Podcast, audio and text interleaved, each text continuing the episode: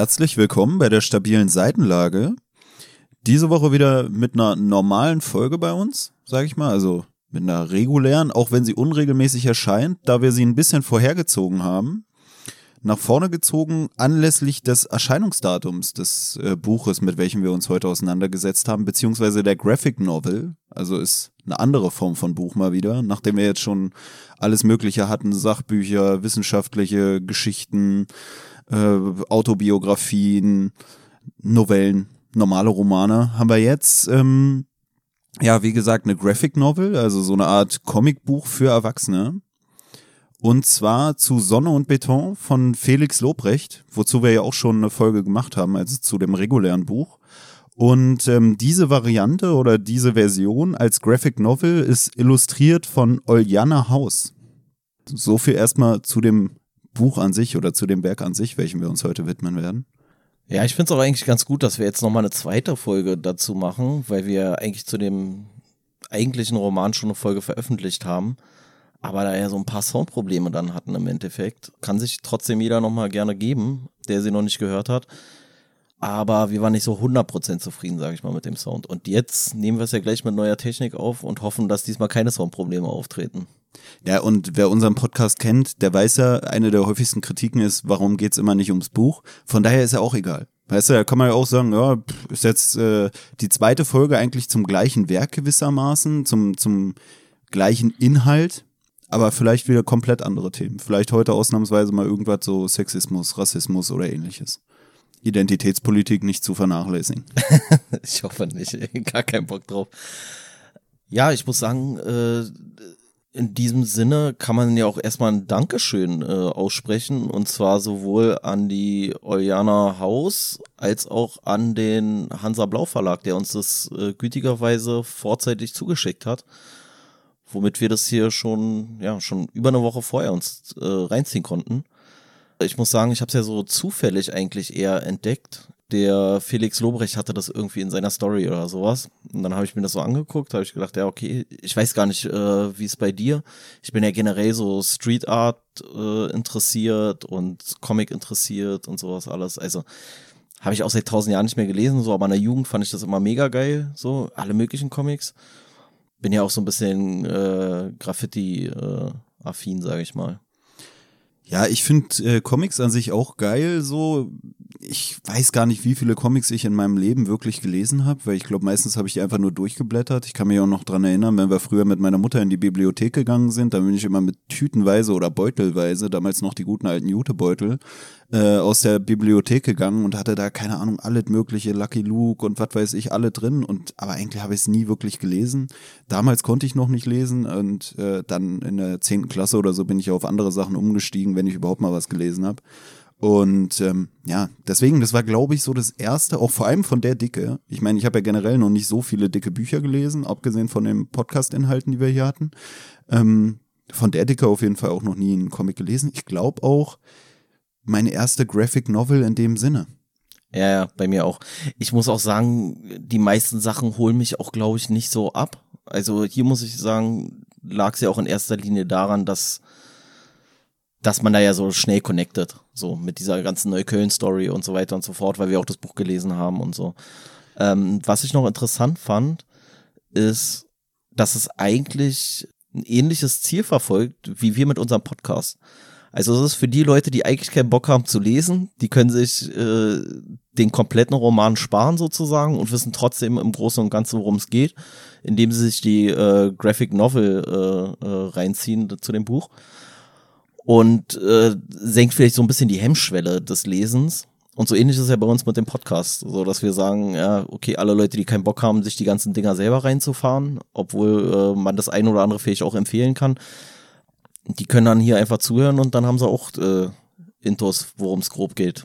Na, ich dachte mir, weil du meintest, so mit Street Art und so, ist das so ein klassischer Street Art Zeichenstil, den die Dame da anwendet? Ich nee, nee, nee, nee, nee, nee. Okay. Ähm, also, naja, ja, ist jetzt auch schwierig zu sagen, nee. Ähm, also Zum ich Glück muss, sind wir nicht in äh, Kunst und Kultur oder so gelistet. Ne? äh, Gesellschaft und Kultur. Also ist jetzt nicht so ein klassisches Graffiti-Ding auf jeden Fall. Das ist auch schon eher eine modernere ähm, Zeichnungsart, die sie da verwendet. Ich glaube, das ist ja auch über, also so digitales Zeichnen, was sie da macht. Hm. Ich muss aber auch sagen, also wie gesagt, so im Graffiti habe ich mich ja auch ein bisschen ausprobiert. Aber ich war immer wahnsinnig schlecht da drin, ähm, Charaktere zu zeichnen. Das war nicht meins. Also ich war immer so auf Form und Buchstaben und sowas so, deswegen ich habe immer so ein bin immer ein bisschen neidisch, wenn ich dann so sehe, dass sie irgendwie so geile äh, Figuren oder sowas so zeichnen können. Meinst bist nicht so der Charaktermensch, ja? Nee, überhaupt nicht. Kein Charakter bei mir. Ähm, also, was man auch zu dem Stil sagen kann, ist, dass es auch nicht so mega farbenfroh gehalten ist. Ne? ist so, weiß ich gar nicht, wenn wir jetzt in dem Graffiti-Sprech bleiben, kann man da sagen, sind eher so Outlines oder sowas? Nee, kann man nicht. Okay, kann man nicht. Äh, äh, ähm, Haben wir auch wieder was gelernt. Ja, ja, ein bisschen. Also woran es mich ein bisschen erinnert hat von der Zeichenart an sowas wie äh, Sin City.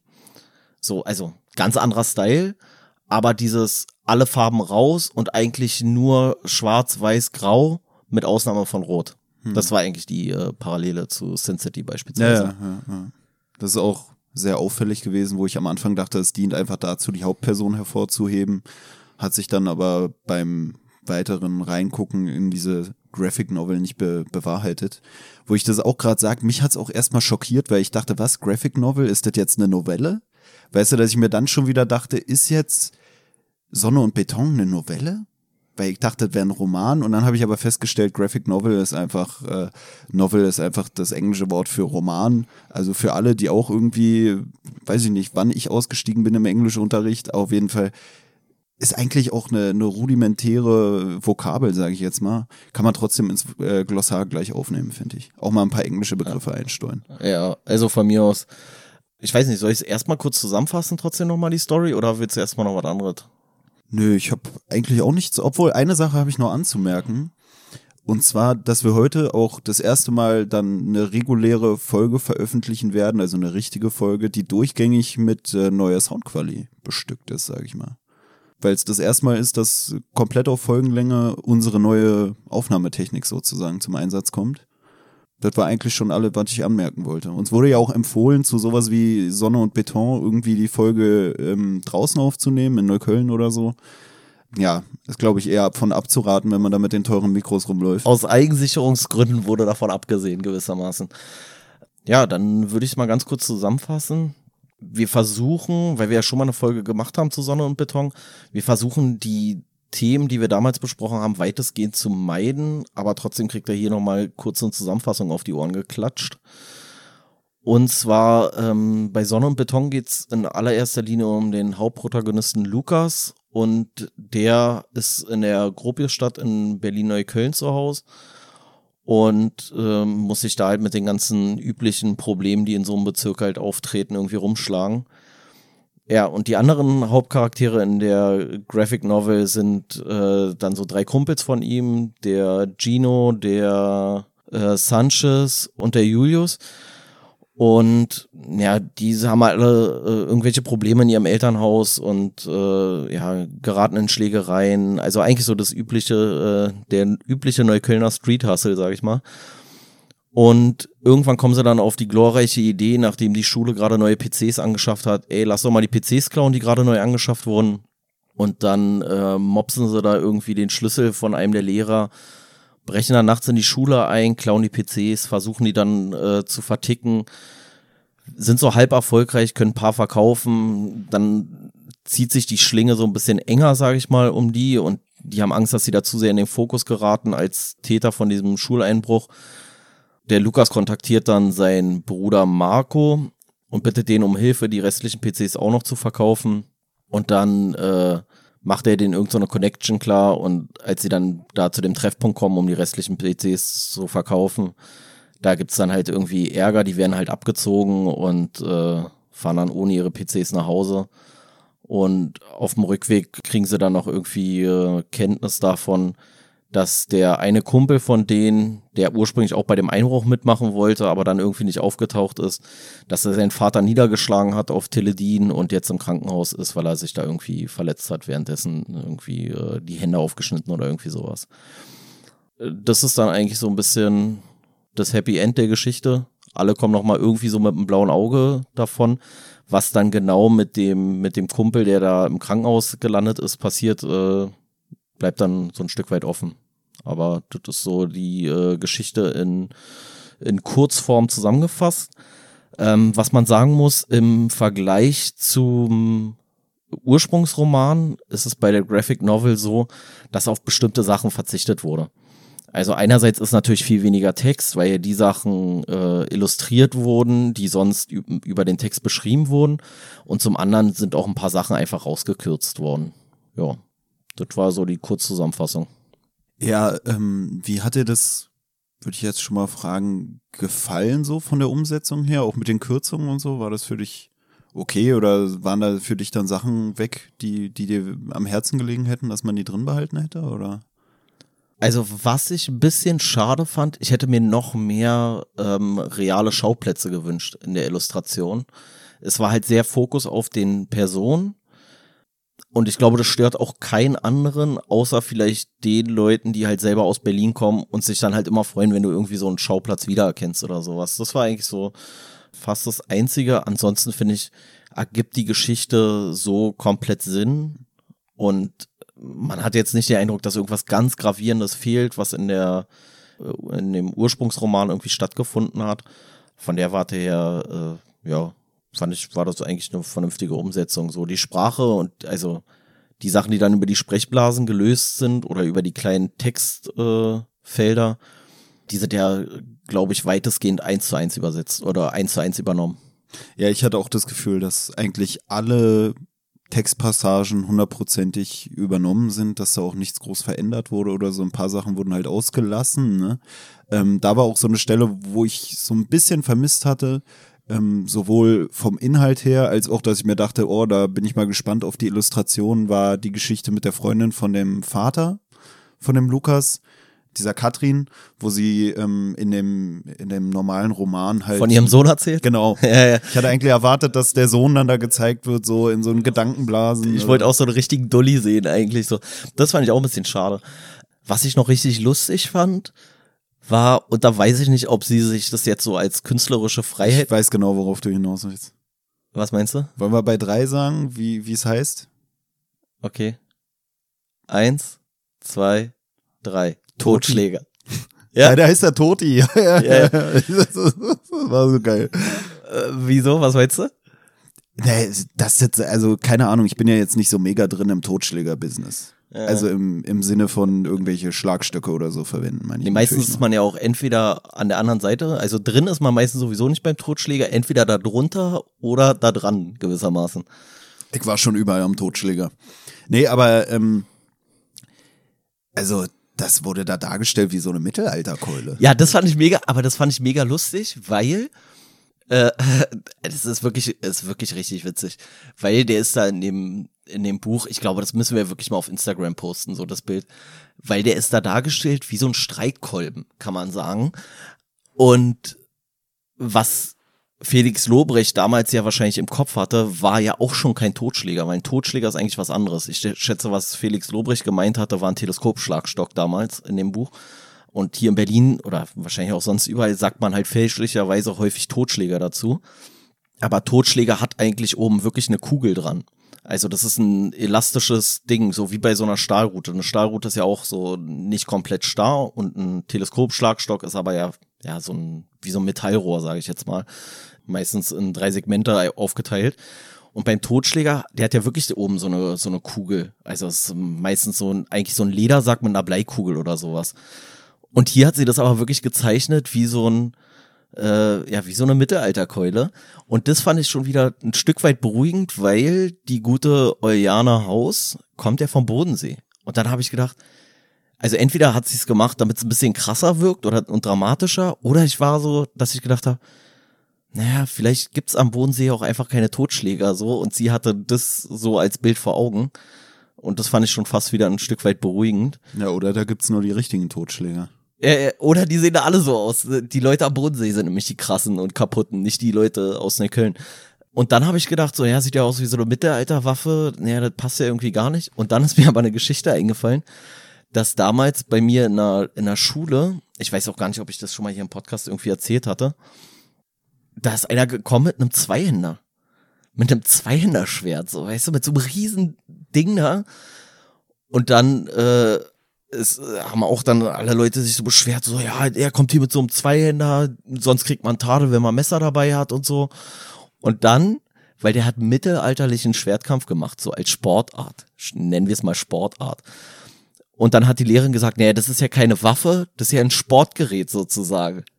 Ey, da habe ich auch gedacht, ja, ja, und wenn ich jetzt Jäger bin, Alter, dann komme ich mit dem Gewehr in die Schule oder ja, oder was? Sportschütze oder so. Ja, ja, also komplett bescheuert. Aber ich fand's halt so geil, weil, und dann habe ich gedacht, wenn der mit, damals mit einem Schwert in die Schule gekommen ist, dann darf der Lukas hier auch mit der Mittelalterkeule auf die, auf die Kennex raufgehen, ey. Richtig geil, ey. Ja, das fand, das fand ich mega lustig. Ja, ich hatte mir auch einfach nur äh, notiert, der Toti ist eine richtige Keule, so. Weißt du, ist halt wirklich eine richtige Keule. Äh. Ist also richtig geil. Ich muss auch sagen, wo du das gerade gesagt hast, ähm, also wenn man zur Uni geht, dann sieht man auch so alle möglichen Quatschsachen, die da Leute irgendwie, also äh. fängt bei Barfußläufern an die zu jeglicher Jahreszeit? Ach so, ah, ja, das kann ich auch gar nicht verstehen. Ich finde schon peinlich, wenn du diese Barfußschuhe hast.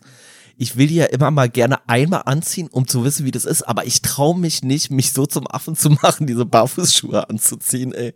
Ja, und dann habe ich bei mir auf dem Campus auch schon einen gesehen, der hatte ernsthaft hinten irgendwie so einen Fuchsschwanz aus dem Mantel hängen und so eine komischen Fuchsohren an.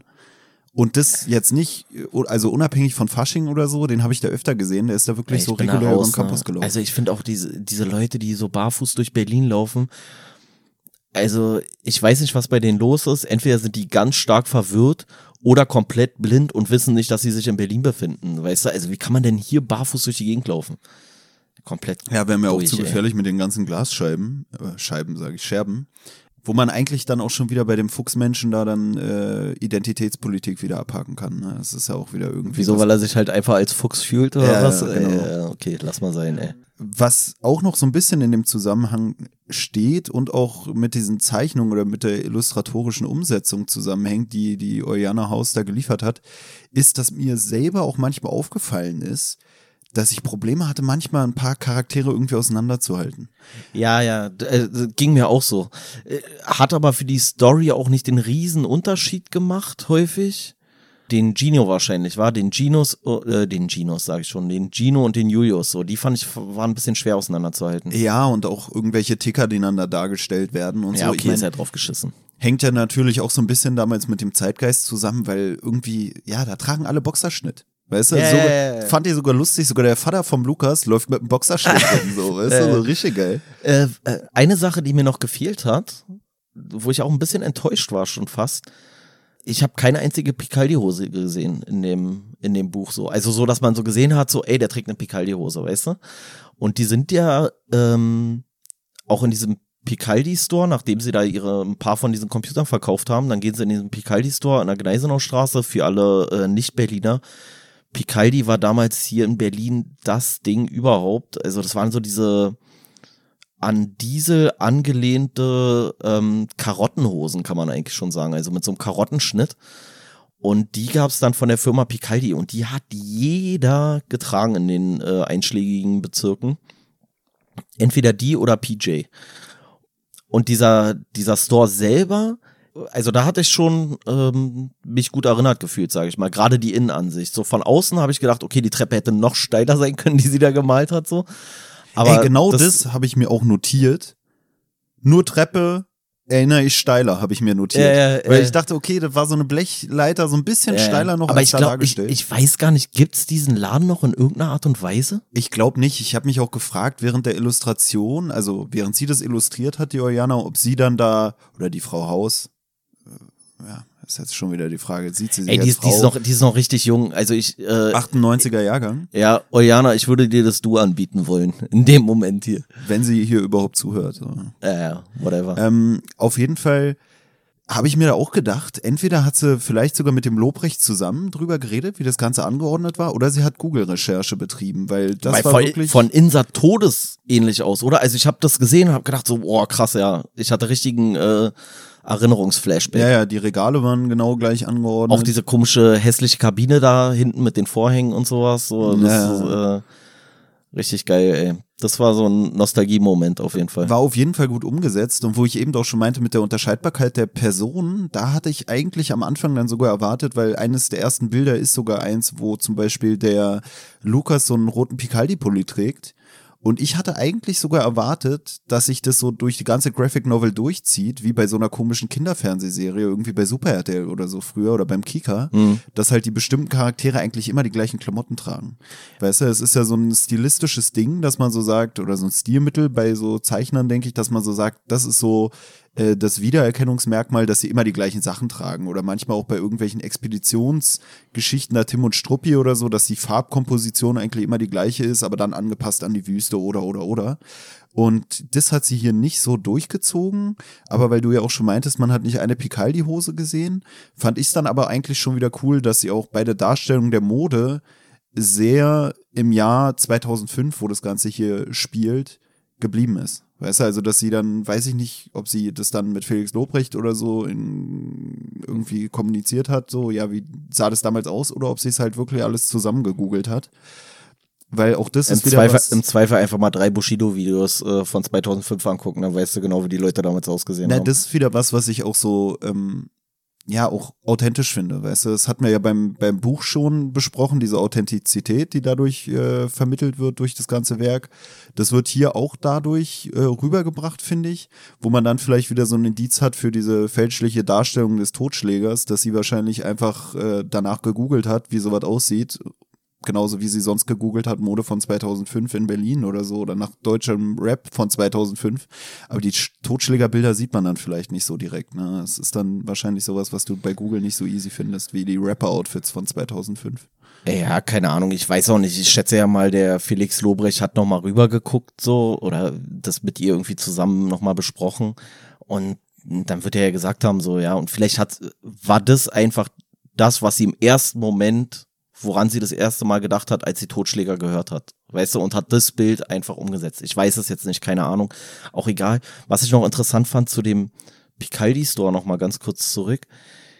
Als ich das gesehen habe, dann war sogar aber ich, äh, da kann es auch wirklich sein, dass mir da meine Die mein, Mitarbeiterin oder was? ja ich, ich war mir dann voll unsicher so, aber das sieht dann halt auch schon wieder so ein bisschen beliebig aus, sage ich jetzt mal. Aber ich hatte das Gefühl so, dass ich sogar die Mitarbeiterin da schon mal gesehen hatte. So. Aber ich weiß dann auch nicht mehr genau. Das kann man ja auch durcheinander bringen mit irgendeinem anderen Laden oder sowas. Ja, es ist ähm, auch immer dieses Problem bei so einen komischen Comics oder so für mich, was man ja auch schon bei Literatur generell manchmal hat, also bei richtigen Büchern, sage ich jetzt mal, ohne hier irgendwie diskreditierend wirken zu wollen, dass man auch so nach Easter Eggs sucht. Weißt Ja, du, also ich habe immer irgendwo gesucht, was ich äh, was ich so für ein Easter Egg zum Beispiel gehalten habe, war, wo die dann da in diesem einen Elektronikladen sind, wo die da dem Elektro-Türken oder wie der da genannt wird, von seinem Ein- und Verkaufladen da irgendwie die PCs verkaufen, die sie geklaut haben. Da war da ein Computerbildschirm äh, oder ein PC-Monitor, wo so dran steht, beste PC. Weißt du? Wo ich Ach mir dachte, ist das so ein Gag von wegen, weil früher immer alle gedacht haben, das wäre der Computer? Weißt du, also man trifft ja heute noch Leute, die sagen, äh, hier, früher hatte man noch so einen riesen PC und die meinen dann nicht den Computer, sondern den Monitor, weißt du? Und ich dachte, dann war das so ein Gag so von wegen, hat Ja, mich auch zum Schmunzeln gebracht, muss ich sagen. Ja, äh, da habe ich gar nicht drauf geachtet. Ähm, das ist mir jetzt nicht mehr so geläufig.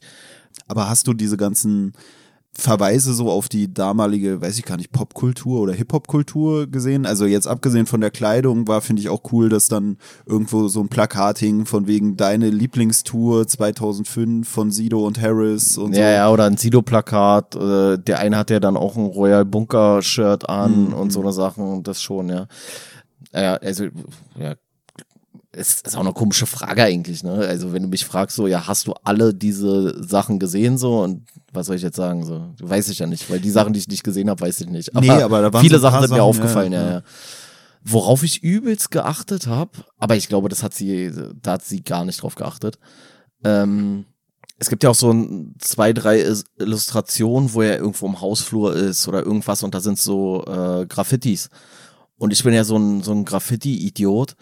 Ich kann ja nirgendwo vorbeigehen, ohne zu gucken, welche von den Tags ich noch kenne oder wo ich weiß, wer das gewesen ist oder irgendwie sowas. Und ich habe da so alle Wände habe ich so abgescannt und geguckt, ob irgendein Tag wirklich existiert, aber ich habe zumindest ist mir keins aufgefallen. Hast nach Aro One gesucht oder? Nee, nee, nach dem habe ich nicht gesucht, aber nach allen möglichen anderen. Aber. Schöne Grüße an Aria Scharus-Schalika dabei. Ähm, ja, also ich weiß, was du meinst. Ich hatte auch so ein bisschen das Gefühl, auch wenn es so um Tafelschmierereien in den Klassensituationen ging oder so, die waren sehr ähnlich zu den Graffiti-Darstellung sozusagen in den Hausfluren. Das war nie wirklich so ein breiter Graffiti-Zug, hatte ich das Gefühl, der Ja, da nicht, so ein, dargestellt nicht, nicht so ein, oder wenig so richtig so ein Chrompiece, sondern halt wirklich so dieses Hingeschmiere. So nicht mal richtiges Tech häufig, so. Ich hätte es sogar eher als Tech bezeichnet, weißt du, so wie ich es noch aus der Nee. Schule kenne, so mit dem, Ku- äh, Kugelschreiber, sage ich jetzt, so mit dem Edding oder so an die Wand, weil es halt nie so ein richtig fettes Ding war, nie so eine richtig fette Ja, also- Graffiti-Kunst. Ja, da, also da waren auch so ein paar Tags, aber da war halt auch so dieses richtig Billo, Billo irgendwo hingeschrieben oder sowas. Ähm, aber diese Szene fand ich auch eigentlich ganz gut umgesetzt. Diese Szene im Klassenraum, wo der Lehrer irgendwie reinkommt und versucht sich irgendwie Gehör zu verschaffen in, in einer Vertretungsstunde so und alle scheißen auf ihn und jeder schreit aus irgendeiner Ecke. Das war so, ein, so eine sehr chaotische Szene in der Illustration, äh, wo ich aber viel wiedererkannt habe aus, aus, aus jeder Vertretungsstunde eigentlich. Ja, das hatten wir ja auch schon ähm, beim letzten Mal so ein bisschen angesprochen, diese Klassensituationen, wo ich so ein bisschen dran erinnert war, waren diese klassischen Tadelsituationen, weil es da ja auch eine Stelle gibt, wo sich so ein Mädel über einen Tadel beschwert. Und da musste ich dran denken, dass wir früher äh, an der Realschule und die Lehrerin hattest du auch, wir hatten eine Kunstlehrerin. Ja, ja, Frau Weidlich. Ja, Frau W. wollte ich gerade sagen. Nein, wir können Frau Weidlich sagen. Die ist bestimmt schon inzwischen gelyncht worden oder so von irgendwelchen Schülern. Die ist wahrscheinlich einfach verschimmelt, weil so oft wie die ihre schimmelige Kaffeetasse in der Hand hatte, muss das wahrscheinlich irgendwann auf sie Ey, übergegangen ohne, sein. ohne, ohne Spaß, ne? Die hat mal, ist jetzt kein Joke, weil du das jetzt gerade sagst mit der Kaffeetasse. Die, die hat mal ihre Kaffeetasse da hingestellt und dann hat, war sie so in Gedanken und dann hat sie dieses eklige Tuschwasser getrunken. Da, da hatte sie so die Tasse neben ihren komischen Becher da gestellt. Also es waren, äh, kennst du auch noch früher so im Kunstunterricht, da hattest du doch immer diese, ja, wo du halt die Pinsel drin ausgewaschen hast. Und das war halt auch so eine olle schäbige Tasse. Und ihre Tasse war genauso Ich schäbig. wollte gerade sagen, wir haben unsere Pinsel immer in Frau Weidlichs Becher ausgewaschen, deswegen weiß ich gar nicht, wo du da den Unterschied machst. So. Auf jeden Fall, und dann hat sie das getrunken, ey, und, ah, ey, richtig ekelhaft. Ey, die war komplett durch, die Alte. Die war beste. Ich glaube, ich habe auch schon mal äh, drüber erzählt, beste. dass ich, ähm, als ich eine Rolltreppe benutzt habe, nach Schulschluss mit meinen Schnürsenkeln unten in der Rolltreppe hängen geblieben bin und dann von einer meiner Lehrerinnen vor der Rolltreppe geschubst wurde, weil ich da mit dem Fuß festgehangen war. Und das war die Lehrerin, die mich da dann äh, weggeschubst hat, weil sie in die Bahn wollte. So eigentlich eine, wo man denkt, die ist eigentlich voll chillig, aber irgendwie auch unberechenbar, die Dame. Au- Ja, auf jeden Fall war es geil, ähm, weil du jetzt gerade mit dieser Tadel-Situation meintest, weil da war ja das Problem, ich glaube, sie hat das Tadel-Game nicht so richtig verstanden gehabt. Und sie meinte dann irgendwie, also wir haben halt irgendwie, waren laut und haben da irgendwie rumgenervt und irgendeinen Quatsch gemacht und irgendwelche Sachen von Leuten versteckt und so, was man halt so macht in der, in der siebten, achten, neunten Klasse. Und dann meinte sie irgendwann so, ja, wenn ihr jetzt nochmal hier, weiß ich nicht, wenn ihr jetzt nochmal hier die Federtasche von XY wegnehmt, so, dann kriegt ihr einen Tadel. Und dann haben wir so sie richtig explizit gefragt, wofür, also was wir denn machen müssen. das war bei uns genauso, Ja, was wir denn explizit machen müssen, um, um den Tadel zu bekommen. Und sie, und glaub, sie hat hat gesagt, bei und, sie hat, und sie hat gesagt so, ja, also wenn ihr die Federtasche jetzt nochmal versteckt, kriegt ihr einen Tadel. Und daraufhin hat äh, äh, Vince die Federtasche genommen, einfach aus dem Fenster geschmissen und gesagt so, ja, habe ich ja nicht versteckt. Und dann hat sie so Punkte verteilt, so, weißt du, so drei Punkte waren, waren ein Tadel. und, und dann hast du halt so, dann hast du halt einen Punkt bekommen für Federtasche verstecken, dann hast du für, für einen anderen, einen anderen Punkt bekommen, für Federtasche aus dem Fenster schmeißen, aber du musstest ja dreimal das gleiche machen. So, und dann hast du nochmal einen Punkt bekommen in einer anderen Kategorie, wenn du Federtasche verbrannt hast, so, weißt du? Und ey, war Katastrophe. Ja, bei Geil. uns war es genauso und das Geile war, wenn du dann Tadel bekommen hast, war es bei der immer ein Tadel auf Bewährung. Ja, ja, und drei Tadel auf Bewährung waren eigentlich erst ein richtiger Tadel. Und du konntest, du konntest, es, es war eigentlich, glaube ich, nicht möglich, drei Tadel auf Bewährung zu einem komplett richtigen Tadel zu äh, machen. Weil die mussten ja auch in derselben Kategorie sein. Ja, ja, und war dann- so Tadel-Bingo. ja, und deswegen war dann so, ja, nee, wenn, wenn ihr jetzt hier den David noch, noch einmal haut, wenn ihr den noch einmal haut, dann kriegt ihr hier einen Punkt. Ja, und dann wurde er getreten.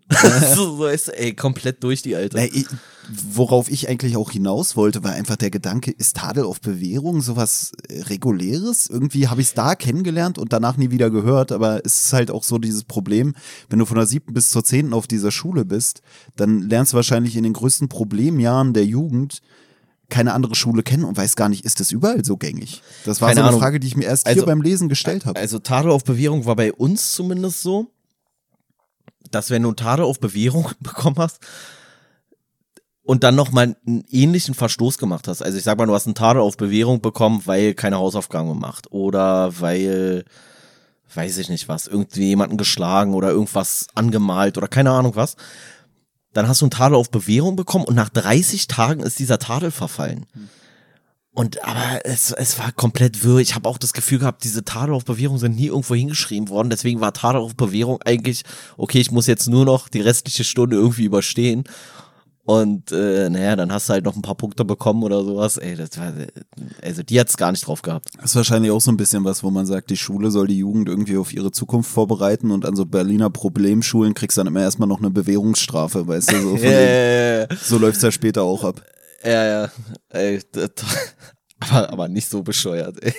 Stell dir mal vor, der Richter würde auch so machen, ja, sie kriegen jetzt hier einen Punkt. So, ja, wofür habe ich jetzt den Punkt bekommen? Ja, weil sie mir ein Messer zugestochen haben. Okay, nächstes Mal ich nehme tot, ich schlage auf seinen Kopf, so krieg, ja, kriegen sie wieder einen Punkt. So, ist, ey, kompletter Quatsch. Ja, wo wir jetzt auch schon so über ähm, so ein bisschen auch Mobbing oder so gequatscht haben, was so die anderen Schüler verletzen oder so angeht, ähm, ist mir auch was aufgefallen, was wir auch beim ersten Mal oder als wir das richtige Buch, die Romanfassung äh, gelesen haben, auch kommentiert haben, ist auch diese authentische Benutzung von Begriffen, die so in der Alltagssprache vor allem damals auch gebräuchig waren oder gebräuchlich waren. Und da ist mir hier aufgefallen, dass es am Anfang sogar so ein Disclaimer gab, so von wegen, ja, hier werden verletzende Selbst- und Fremdbezeichnungen benutzt und äh, Ja, ja. Ey, ich glaube, das ist echt ein Thema, ne? Ich glaube, das ist echt ein Thema. Ich glaube, damals, als das Buch ist ja schon ein paar Jahre alt, dieses, äh, die Romanvorlage. Und ich glaube, damals war es noch nicht so komplett äh, kaputt, aber jetzt ist wirklich, ey, Mann, ey, entspannt euch jetzt mal bitte. Das ist künstlerische Freiheit. Ey, äh, ey, dann, dann darfst du ja, dann darfst du ja auch kein Buch mehr schreiben über irgendeinen Psychopathen, der Frauen tötet, weil sie Frauen sind, so ungefähr, weißt du? Also, kompletter Quatsch. ja, mich hatte das äh, auch gar nicht gestört. Weißt du, also ich habe das gesehen und dachte mir so, ja, ist eine geile Lösung. Ist eine geile Lösung, einfach zu sagen, gleich kommt hier dieses Kunstwerk sozusagen, das ist hier jetzt noch vorangestellt, damit ihr ein bisschen den Kontext habt, weißt du, wo ich mir Ja, dachte, ich, ich das kannst du auch generell oft machen, weißt du, Ja, dass ja. bevor die Leute sich beschweren, dass in Frühstück bei Tiffany oder oder oder irgendwelche Begriffe fallen, dass man halt voranstellt, so keiner will, sollte damit beleidigt werden oder soll damit beleidigt werden und vielleicht noch, das ist aus dem und dem ja und bla und von mir aus können sie auch noch einen historischen Part Ja, mal ja. reinklatschen, den man dann einfach überspringt. Ja. Äh, was ich halt ein bisschen schade daran finde, ist, dass es halt inzwischen, glaube ich, wirklich schon nötig ist. So. Ähm, das finde ich jetzt übrigens auch noch ein interessanter Punkt. Ich weiß nicht, ob das so von ihr beabsichtigt war, aber findest du auch, dass die Charaktere eigentlich alle sehr weich aussehen? Also alleine aufgrund der Zeichenform?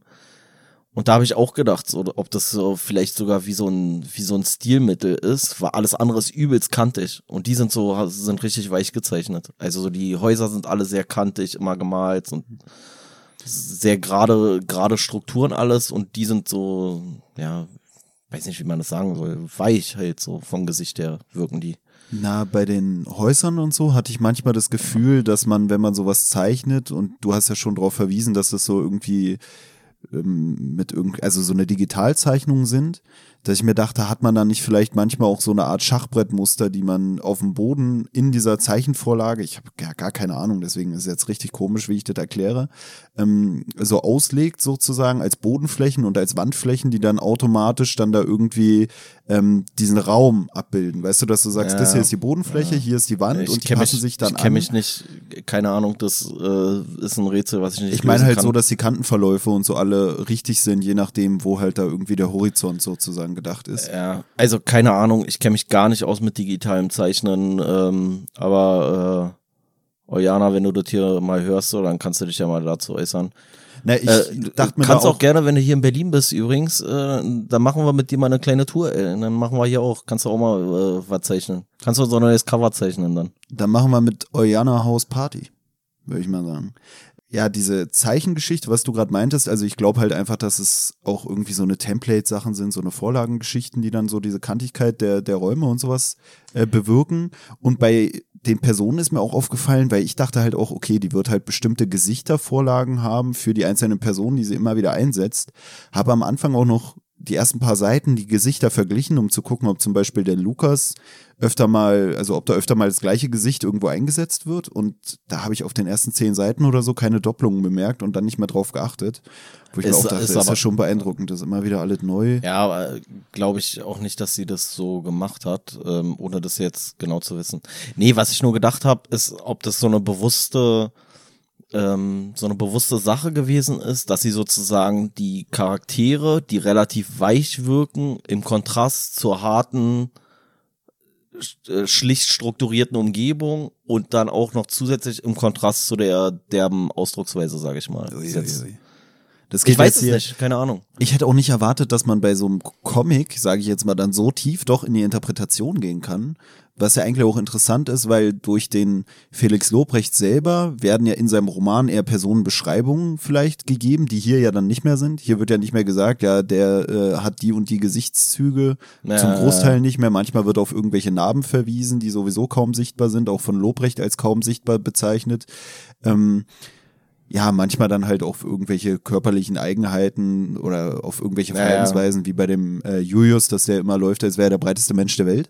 Aber an sich, ja, ist schon interessant, weil das vielleicht auch so ein bisschen dieses darstellen soll, ähm, ja, es sind einfach ganz normale Jungs, Ja, ja, das ist ja auch schwa eigentlich schwache Jungs oder verletzliche Ja, ja. Typen, die in diese Genau. harte Großstadt geworfen werden.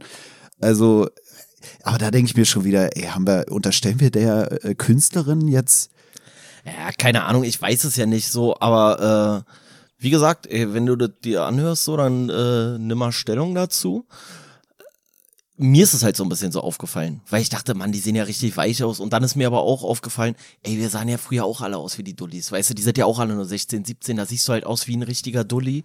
Und das passt aber eigentlich halt auch wirklich gar nicht dahin, so, weil wenn du jetzt anguckst, so die Gropiusstadt oder auch weiß ich nicht, äh, Pallas oder äh, Zentrum Kreuzberg oder was weiß ich was da so rund um den Kotti, dass es ja wirklich eigentlich so ein Widerspruch in sich ist, weißt du? Also so eine, so eine relativ unverbrauchte Kinderseele, die dann an so einem absoluten Moloch groß wird, wo irgendwie ständig, also das ist ja sowieso schon per se ein Kontrast spiegelt. Ich finde es gerade so geil, dieses Bild, so diese weichen Typen und harte Kanten, weißt du, dieses, ja, wo ich mir aber auch denke, okay, wenn ich sowas malen würde oder malen, ist jetzt auch schon wieder so Nee, despektierlich, ich, glaub, glaub ich, ich, ich glaube halt, dass ich mich so sehr damit identifizieren würde, dass ich mich selber aus damaliger Perspektive gar nicht so weich zeichnen würde, wie ich aber in Wirklichkeit wahrscheinlich gewirkt habe, weil ich mich viel krasser damals gefühlt habe, als Meinst du, ich aussah. Oriana will so ein bisschen so die, die Neuköllner Hutjungs von damals so ein bisschen dissen, so von wegen, ey, ihr wart alles so Milchbubis?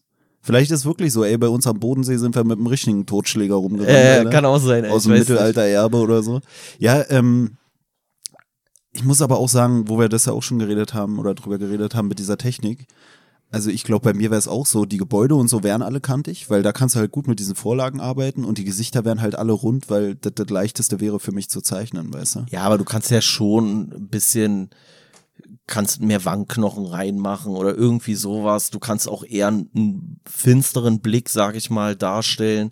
Du kannst, äh, das ist ja, wenn, wenn man sich die Zeichnung anguckt, die haben richtig schöne, so, so richtig schöne Augenbrauen, so, weißt du, fast wie geschminkt sieht das aus. Also es wirkt schon wirklich, die wirken nicht hart. Die wirken kein bisschen hart, so. Die wirken richtig lieb eigentlich, so. Ja, hast schon recht. Die sehen ja eigentlich alle ganz süß aus, sogar, muss ich ehrlich sagen. Ja, sogar ja, der Papa also- da mit seinem, mit seinem Boxerschnitt. Äh, Also ich denke, vielleicht ist es wirklich so ein Stilmittel. Es wäre wirklich cool, wenn Oriana sich die Folge vielleicht anhören würde und äh, uns da irgendwie Feedback zugeben könnte zu der Interpretationsweise ihrer Darstellung. Oder vielleicht ist es auch wirklich einfach so unterbewusst so wahrgenommen oder es ist halt einfach so dieser Babyspeck, der vielleicht in dem Alter noch irgendwie vorherrschend ist bei auch Typen oder so. Ich kann's, ja. Ja.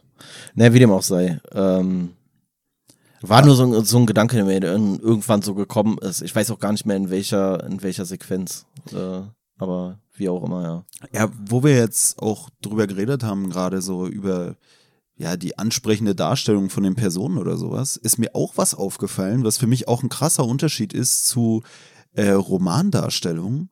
Und zwar, dass ich die Mutter oder bei der, bei der Darstellung der Mutter von Sanchez, dieser Gabi, So eine dicke erwartet hast? erstens hatte ich eine dickere erwartet, ja, aber ich fand die eigentlich ganz süß. Und dann ist mir zum ersten Mal so aufgefallen, dass, Dass sie jetzt dein Alter bald ist, so? Oder was? Also nur Nein. ein bisschen älter ist als du jetzt, oder was? nee, dass bei allen Büchern, die wir bisher gelesen haben, auch wenn es da um Liebe ging oder so, ich habe nie irgendwie so ein, weiß ich nicht, so, so eine Erotik für mich selber wahrgenommen. Das weißt du? ich- ja. Also ich habe noch nie, dass wir ein Buch gelesen haben, wo ich mir dachte, weiß ich nicht, weißt du, da habe ich mir zum ersten Mal auch gedacht, vielleicht müssen wir mal entweder so einen komischen äh, Manga lesen, wo es so richtig Ja, zur. Sache geht, oder mal wirklich so ein Erotikbuch. Ich habe neulich. Weil ich mich gefragt habe, kann ich beim geschriebenen Wort überhaupt so eine Erregung verspüren? Weil die Ey, Bilder fand ich ansprechend, sag ich mal. Ähm, ja, okay, das lässt schon wieder tief blicken, ey. Das ist echt ey, die packt da einfach nur so Nudeln auf so einen Teller, Alter. So, weißt du? Und, ey, gut, ey. Aber ey, jeder, jeder, der ey, weiße Nächte gehört hat, der weiß, dass Nudeln äh, irgendwo raufpacken bei mir zum Sexleben auch dazugehört. Ja, ja, ey. Da muss ich schon wieder an diesen komischen Mitten im Leben-Typi denken, ne, aus diesem Trash-TV, der sich dann irgendwie die Spaghetti auf die Plauze legt. Das war ja das, worauf du bei Weiße Nächte verwiesen hattest. Ja? Ja. Okay. Ach so, ja, ja, ja, ich erinnere mich. Oh, ich hab's verdrängt. Äh, wie dem auch sei, auf jeden Fall ist jetzt interessant, dass du jetzt gerade davon ankommst, weil mich äh, davon ankommst, weil du gerade äh, damit jetzt ankomm ankommst. Mich hat neulich so eine Autorin angeschrieben, die irgendwie sowas, also ich weiß nicht, ob das ein Liebesroman war oder so Erotikroman oder irgendwie sowas, ob wir sowas theoretisch auch machen würden. Und dann habe ich so, äh, habe ich so ein bisschen mit ihr geschrieben und dann meinte ich genau das gleiche, was du gerade sagst, dass ich so die Faszination für so Erotikbücher gar nicht nachvollziehen kann, weil ich nicht glaube, dass mich das catcht. So, weißt du, also so, wenn da irgendwas beschrieben wird, ja, und dann fährt sie langsam mit ihrer Hand über sein, äh, und ich denk so, na, weiß ich nicht. Ja, Tobi atmet schon wieder schwer. Was mich jetzt doppelt stutzig macht, wenn du so eine Männerstimme hörst, die dir irgendwas erzählt von Händen, die irgendwo langfahren. Aber na gut. Ähm, jeder wie er will. Auf jeden Fall habe ich das Ähnliche gedacht, dass ich dann gedacht habe, ey, vielleicht wäre es wirklich mal lustig, so ein Buch zu lesen und dann zu gucken, ob das irgendwas bei einem triggert. Aber ich kann es mir nicht vorstellen. Aber ey, warum nicht? Ey, wir lesen ja alles. Ey, wir, wir lesen den größten schon. Im Zweifel lesen wir hier auch so ein, so ein wirres Manga-Ding. Hatte ich übrigens dann auch richtig Bock nochmal. Irgendwann so, ein- so, ein, so ein stranges Manga, weil über diese Mangas, ich bin ja gar nicht drin in dem Thema. Aber das ist ja auch, äh, da, da sind ja so viele kranke Fantasien in diesen Mangas da Ja. versteckt. Ja, oder auch so Dragon Ball Z oder so. Ist ja im Endeffekt auch kranke und perverse Fantasie, wenn man sich diese komischen Sachen da anguckt. Ich muss auch sagen, weil du gerade meintest, sie hat gefragt, ob wir auch irgendwas mit Erotik machen würden. Ähm, bevor wir das Podcast-Projekt gestartet haben, hatte ich eigentlich immer erst, äh, hatte ich eigentlich immer gedacht, wenn ich mal irgendwas mit Erotikbüchern zu tun haben Dann in werde, einer Piepshow. Nee, dann, wenn ich irgendwann meine Autobiografie schreiben werde. Aber an sich bin ich dem auch nicht abgeneigt. Und wie gesagt, ich frage mich halt wirklich, weil es ist ja so ein Markt, der bei Frauen auch richtig groß ist. Er ist geisteskrank, ne? Diese ganzen komischen, äh, der Doktor von der Alm oder so, Heftchen und Äh, Ja, nee, nicht nur das, sondern was jetzt irgendwie übelst das Ding ist, also vielleicht kriege ich es jetzt auch erst mit, weil wir uns erst seit knapp einem Jahr regelmäßig mit so Literatur beschäftigen, diese ähm, New Adult Bücher, dieses äh, so Liebesdings, Bücher, Romane, was weiß ich was. Und die sehen alle gleich aus. Die sind immer in Pastellfarben und dann in irgendeiner Goldschrift steht irgendwas drauf, keine Ahnung, Verzweiflung oder keine Ahnung, irgendein Quatsch oder in Silber oder sowas. Ganz komisches Ding. Und da habe ich schon gedacht, ob das ein Markt ist, den es nur über so eine komischen Buchblog-Seiten überhaupt gibt, weil du durch diese komischen Pastellfarben sehen die Bücherregale immer sehr harmonisch aus, weißt du? Das ist halt alles so ähnliche Farbnuancen, sag ich mal. Und äh, wenn ich jetzt unser, unser Repertoire angucke, da sieht ja kein Buch wie das andere aus, ungefähr, weißt du? Das sieht ja komplett aus wie Kraut und Rüben. na, ich wollte gerade sagen, und falls es uns dann doch richtig catchen sollte, können wir einfach immer sagen, das ist nur wegen der Farbkomposition. Ja, genau, genau. Nicht, weil Ähm, wir den Juan so süß finden, wie er da immer dargestellt wird, wenn er da die Olden Ja, datet oder die Damen datet. Aber Wir wollen ja, auch gar nicht so viel reden über diesen Quatsch da. aber ich habe das ja auch schon, das ich habe das auch schon mitbekommen, dass das so extrem gehypt wird, diese ganzen äh, Liebessachen und Ja, so. ey, ey, ja, und wo du gerade sagst, glaub, wir reden ja über das Müll. Buch.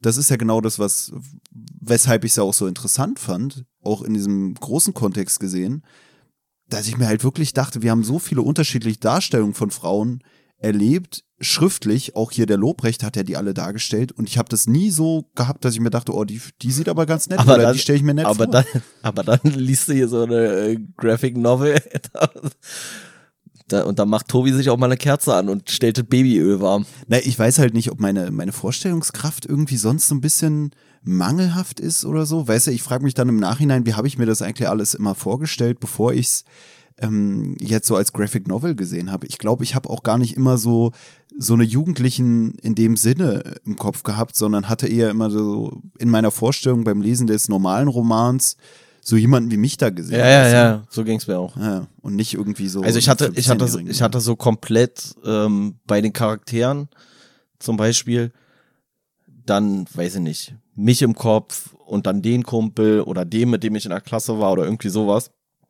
und habe quasi diese Charaktere komplett in die, aber gar nicht selber imaginiert, sondern einfach nur Personen, die ich kannte, in diese Rolle verpflanzt sozusagen.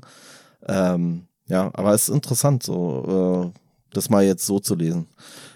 Na, noch was, was, wo ich auch unsicher war, was mir auch so ein bisschen vorkam, wie, wie so ein Easter Egg, war, in dem Buch wird so eine komische Gang dargestellt, so eine, so eine Straßengang, die so, keine Ahnung, wie nennt man sowas, renommiert ist, da altbekannt, die da Spinne. so eingesessen Die ist. Spinne ging. Spinne 44. Ja, ja, S44. Und da ist so einer bei, so Die ein- gab's so übrigens wirklich, weißt du, ne? Ja, habe ich auch schon öfter gehört, ja. aber Ja. auf jeden Fall war da einer bei, da wird's ja immer nur S44 genannt, deswegen wusste ich nicht. Spinne 44 habe ich auch schon öfter gehört. Aber ähm, da gibt's so einen, so einen großen, kräftigen, dicken äh, südländischen Typen.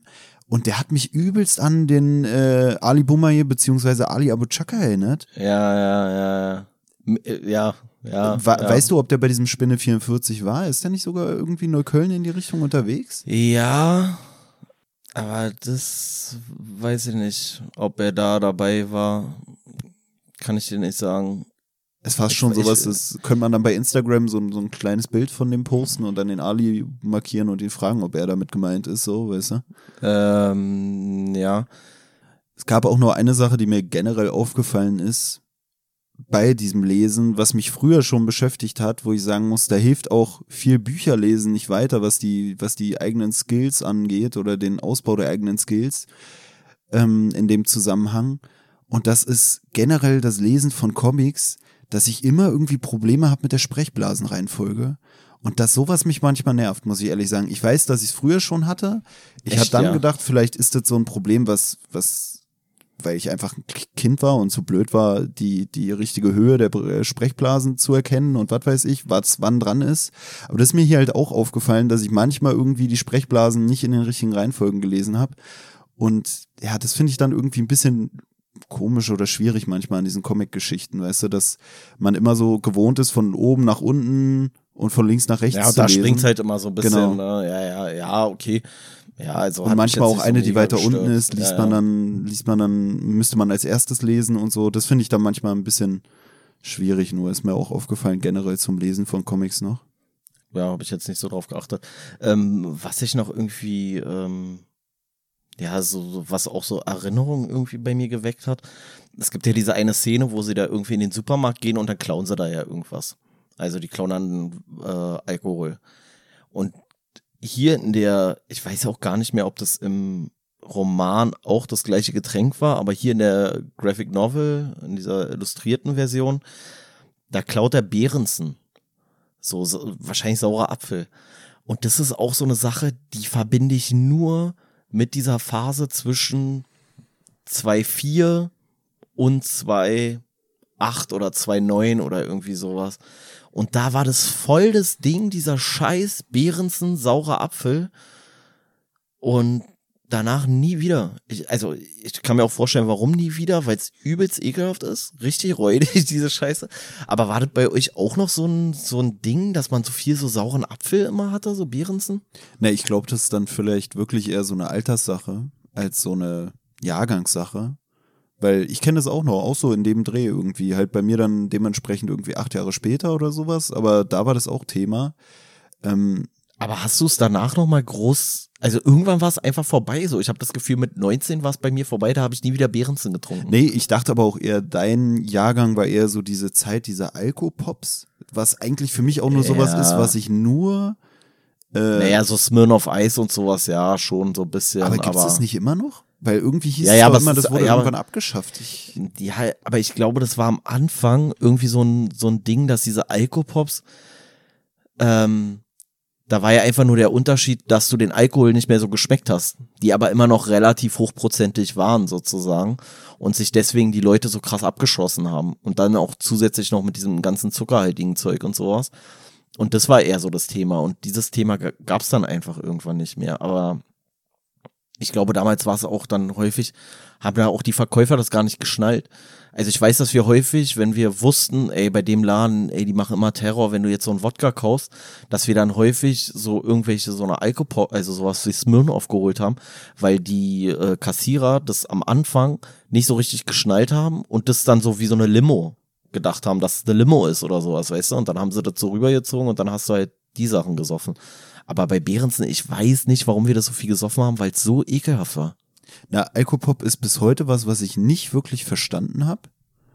Also ich, Das ich ist ein weiß nicht, Cocktail im Endeffekt sozusagen. Ja, aber mäßig. Also eine Mische, ist eigentlich eine Mische. Na, ich kenne halt dieses Smirnoff Eis auch noch, aber sonst kenne ich irgendwie nichts und ich kannte das damals nur aus diesen Fernsehdebatten oder weil es im Fernsehen halt so Thema war mit irgendwie Verboten und sowas. Genau wie hier so äh, Flatrate-Party saufen, Scheißzeug. Darauf wollte ich nämlich gerade hinaus, weil das gab's, als ich dann irgendwie in dem Alter war, auch schon nicht mehr, aber das müsste ja zu deiner Zeit auch noch äh, existent gewesen Ja, sein. ne? ey, und da, da waren wir, das war so ein äh, Jeton hieß es damals. Das war ein Laden, ey, katastrophal. Der war nach Hört sich auch schon richtig geil Ey, an. katastrophal. Ich kannte den nicht so, weil das war Frankfurter Allee und wir waren nicht Frankfurter Allee. So, ich habe es ja schon mal hier im Podcast, glaube ich, gesagt, hinterm Alexanderplatz beginnt der Elefantenfriedhof für die Westberliner. So, wir waren nie Frankfurter Allee. Wir kannten uns da nicht aus so, aber irgendeiner hat uns dann dahin gelotst. Meinte dann, ja, ja, kommt mal Jeton, da feiert irgendwer Geburtstag, bla.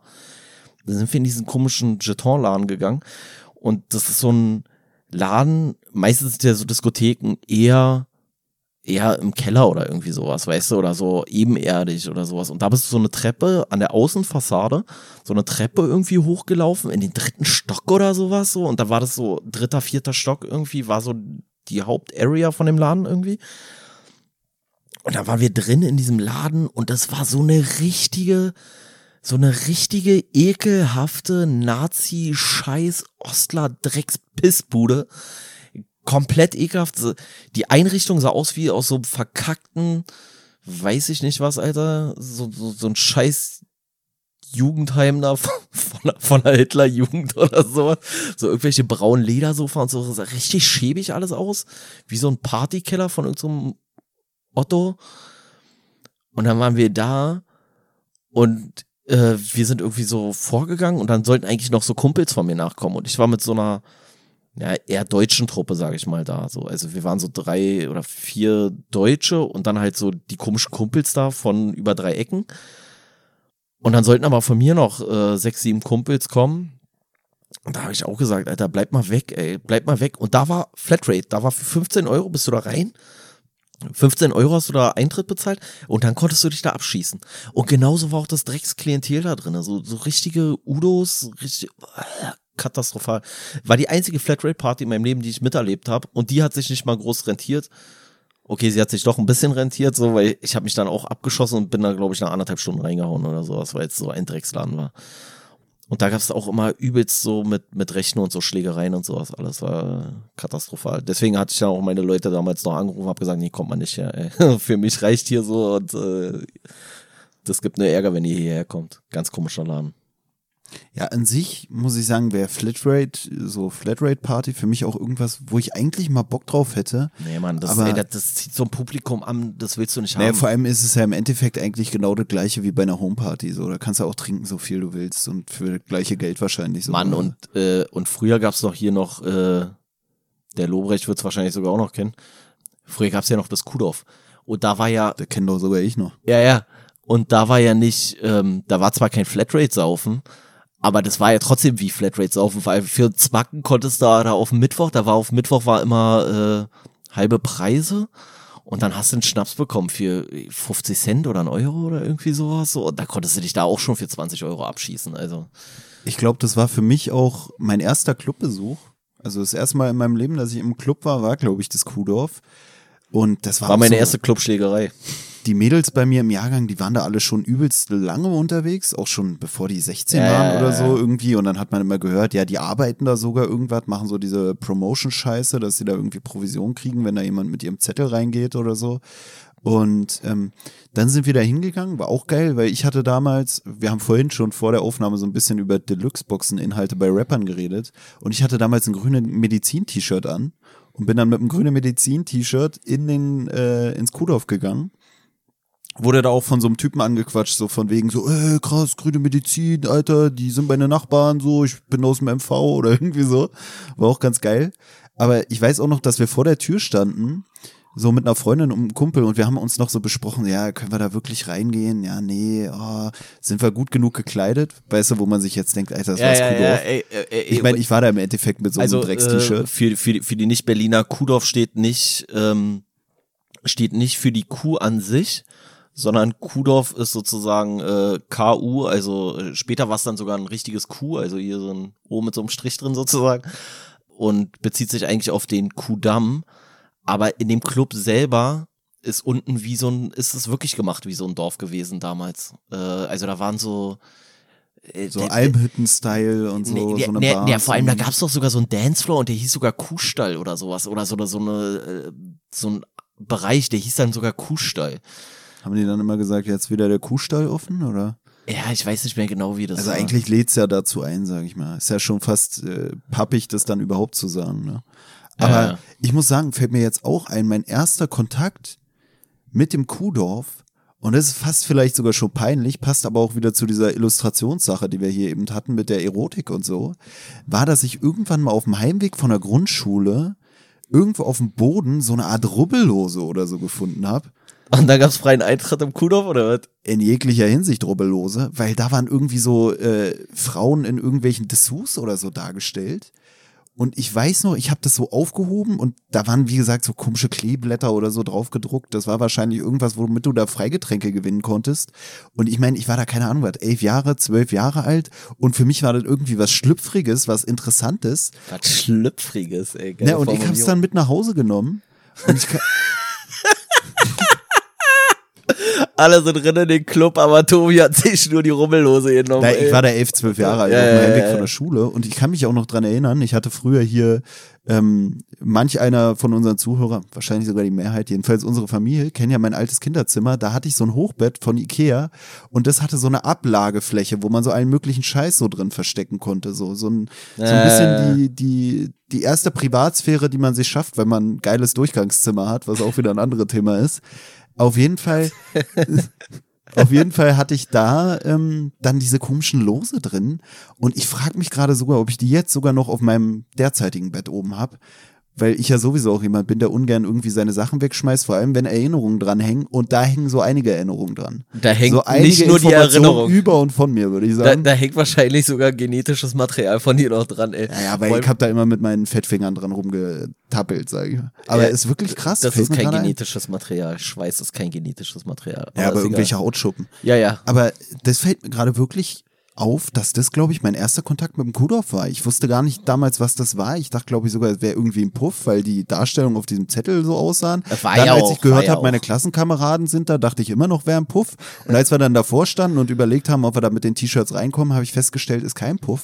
Und da war das Geile, wir haben uns drüber unterhalten, ja, sollen wir da rein? Ja, nee, können wir nicht, wie man so früher war, weißt du? Also ich hatte es richtig lange, dass ich immer Angst hatte, in den Club zu gehen. Vor allem ist das Geile auch, dass ich auch manchmal zu Clubs gegangen bin und dann habe ich mitbekommen, wie so die Kennex, sage ich jetzt mal, vor der Tür mit den Türsternen am Diskutieren waren. Und ich stand daneben und Aber der gedacht, Allmann kommt immer rein. ja, aber das habe ich damals noch nicht realisiert und ich stand daneben und dachte so, Alter, wenn die nicht reinkommen, obwohl sie geil gekleidet sind, wie soll ich's da machen, Alter? Die sehen viel geiler aus, die haben einen freshen Bart und so. Ja, ja, aber hatten halt auch Butterfly-Messer in der Tasche mäßig. Ja, ich find's halt so geil, weil ich habe das damals gar nicht gecheckt, dass es wohl wirklich daran liegt, dass man so sagt, die Kennex wollen wir hier nicht. Ja. Ich habe mich irgendwie mit denen identifiziert, obwohl ich wahrscheinlich tausendmal lappiger aussah und dachte, ja gut, dann brauchst du es gar nicht erst versuchen.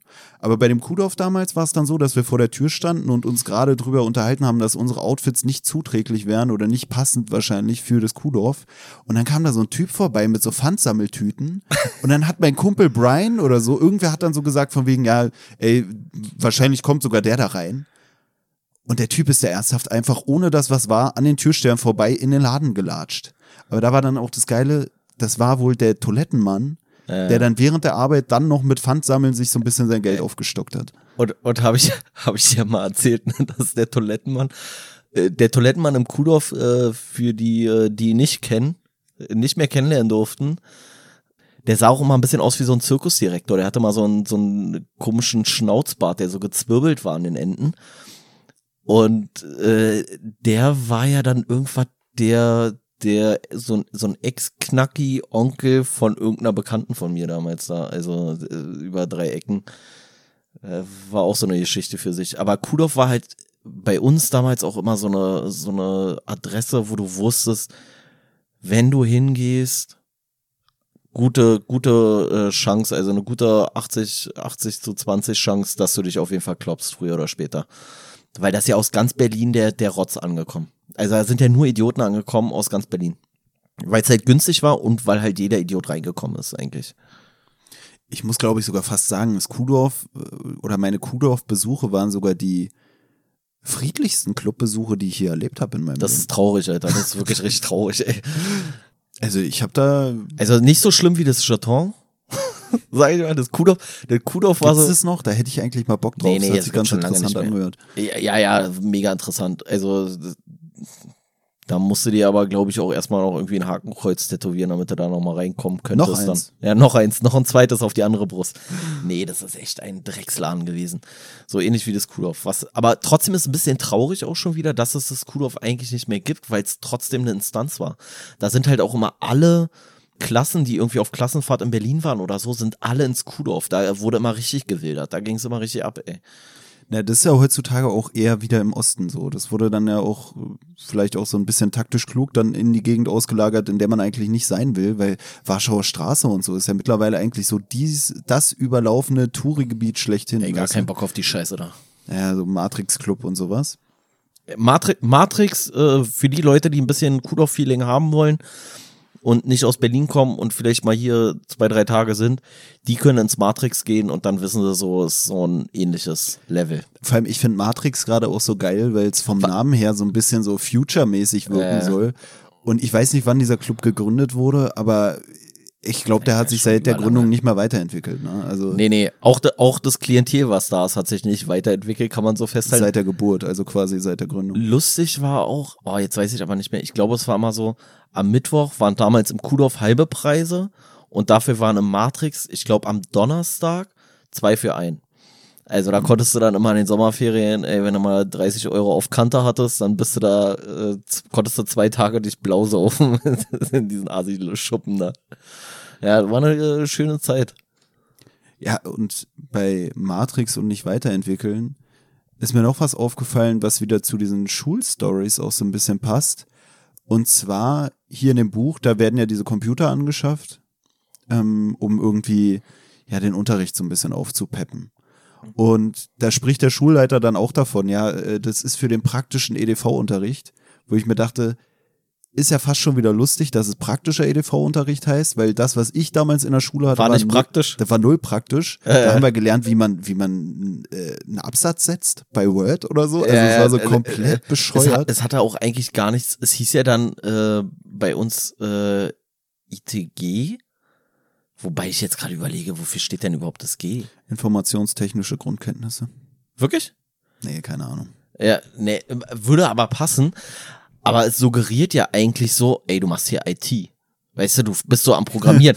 und dann bist du, dann haben wir nur so Excel-Tabellenkacke oder so einen Dreck gemacht, so, wo du auch so dachtest damals mit, mit 12, 13, Alter, was brauche ich denn eine Excel-Tabelle, Alter, für meine Steuererklärung oder was in 20 Jahren, ey, du Idiot? Ich frage mich auch, wie krass sich dann diese Boomer-Lehrer, sage ich jetzt mal, gefühlt haben dabei, dass sie so dachten, boah, Alter, ich zeige hier den jungen Leuten richtig, wie die Computer funktionieren. Und im Endeffekt sitzen alle da und tippen so auf ihrer komischen Absatztaste da rum, auf der Äh. Enter-Taste. Aber das ist ja auch so was Authentisches hier aus dem Buch, weil in dem Buch ist es ja auch so, da werden erstmalig so Computer angeschafft, so, oder erstmalig Computer, die nicht kompletter Dreck sind, so, wo es über so eine normale, äh, wo es über die normalen Grundrechenarten hinausgeht vielleicht.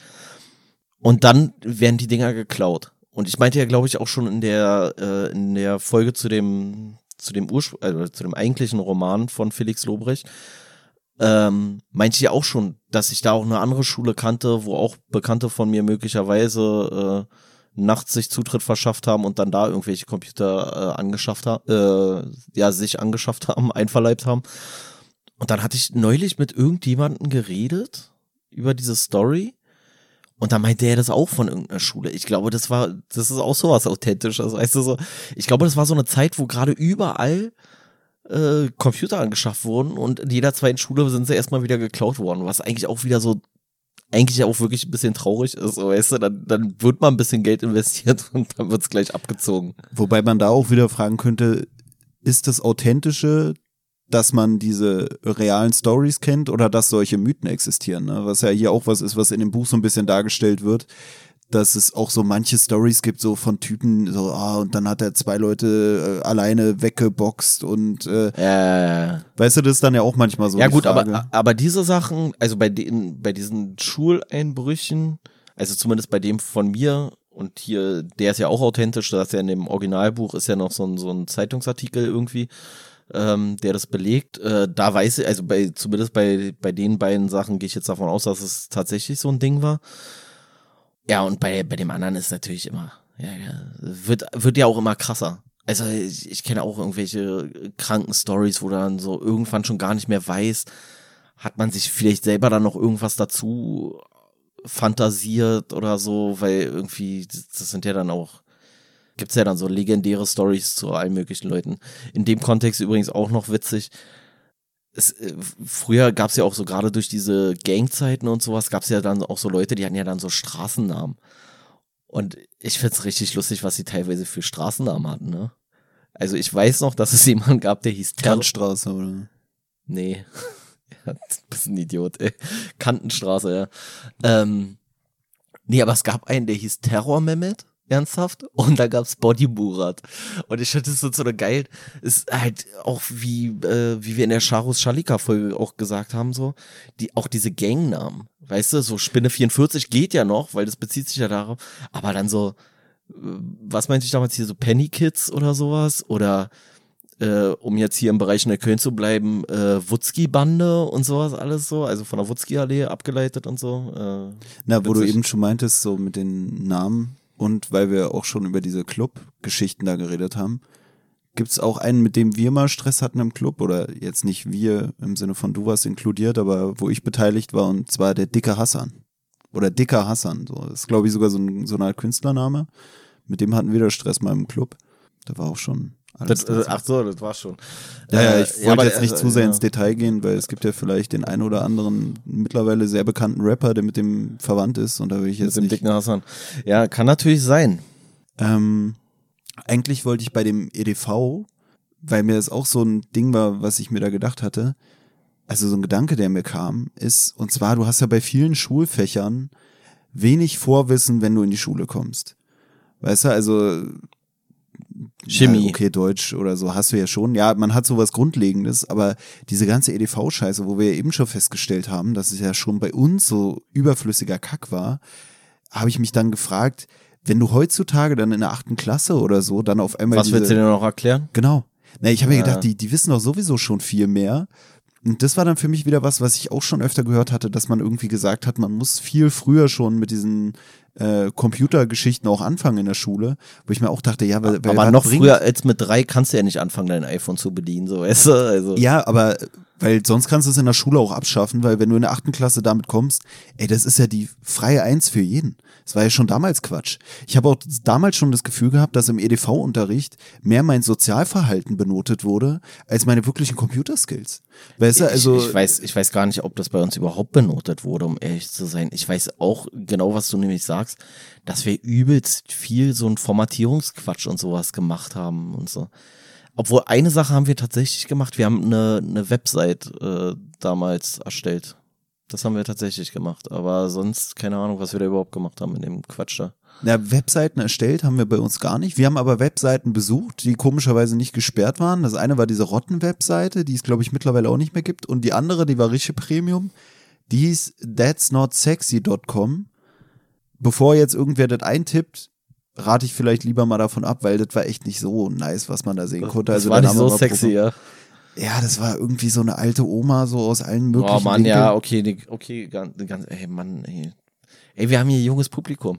Ey, was denkt ihr, die, wenn die Oriana bis jetzt drangeblieben ist, die ist jetzt schon komplett verstört, ey, was wir für Idioten sind. Das ist auch äh, so ein bisschen so ein Ding, ne? Wir haben ja schon auch äh, Bücher. Ach, warte mal, warte mal, äh, erinnere mich mal zum Ende noch mal dran. Ich muss noch zwei Empfehlungen auf jeden Fall aussprechen, aber das hat nichts mit dem Buch zu tun. Aber äh, sonst vergesse ich es wieder. Wir haben ja auch Bücher besprochen, die sich sozusagen bei uns beworben hatten. Diesmal war es ja irgendwie sowas, wir haben angefragt, haben es bekommen.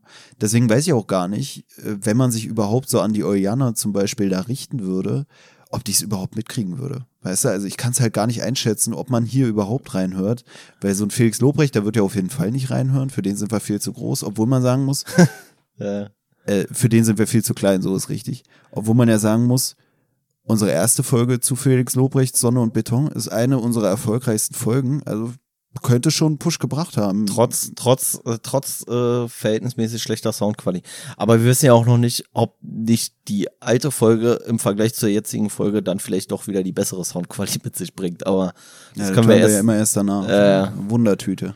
Um in Sachen der 2000er Jahre zu bleiben, sag ich mal. ja, keine Ahnung, ich weiß ja auch gar nicht, ob sie das juckt, so, weißt du? Also, äh, wenn sie sich anhört, freuen wir uns. Wenn sie sich nicht anhört, dann halt nicht. Freut sie sich. Ja, genau. Hat sie was Sinnvolleres gemacht. Hat- Hat sie einen schönen Abend verbracht. Äh, aber äh, wenn du wenn du zuhörst und wenn du bis zum Schluss dranbleibst, ey, dann kriegst du auch hier nochmal eine schöne Empfehlung von mir mit aufs Haus. So.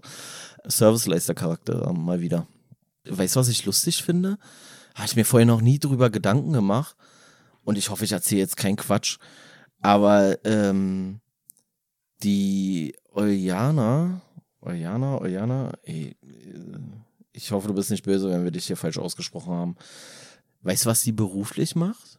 Also in Anführungszeichen beruflich? Ähm, ja, habe ich gehört und zwar, oder gelesen, und zwar macht sie irgendwie eine Ausbildung zur Zimmererin oder so. Das habe ich mich nämlich auch gefragt, zur Zimmerin, ja.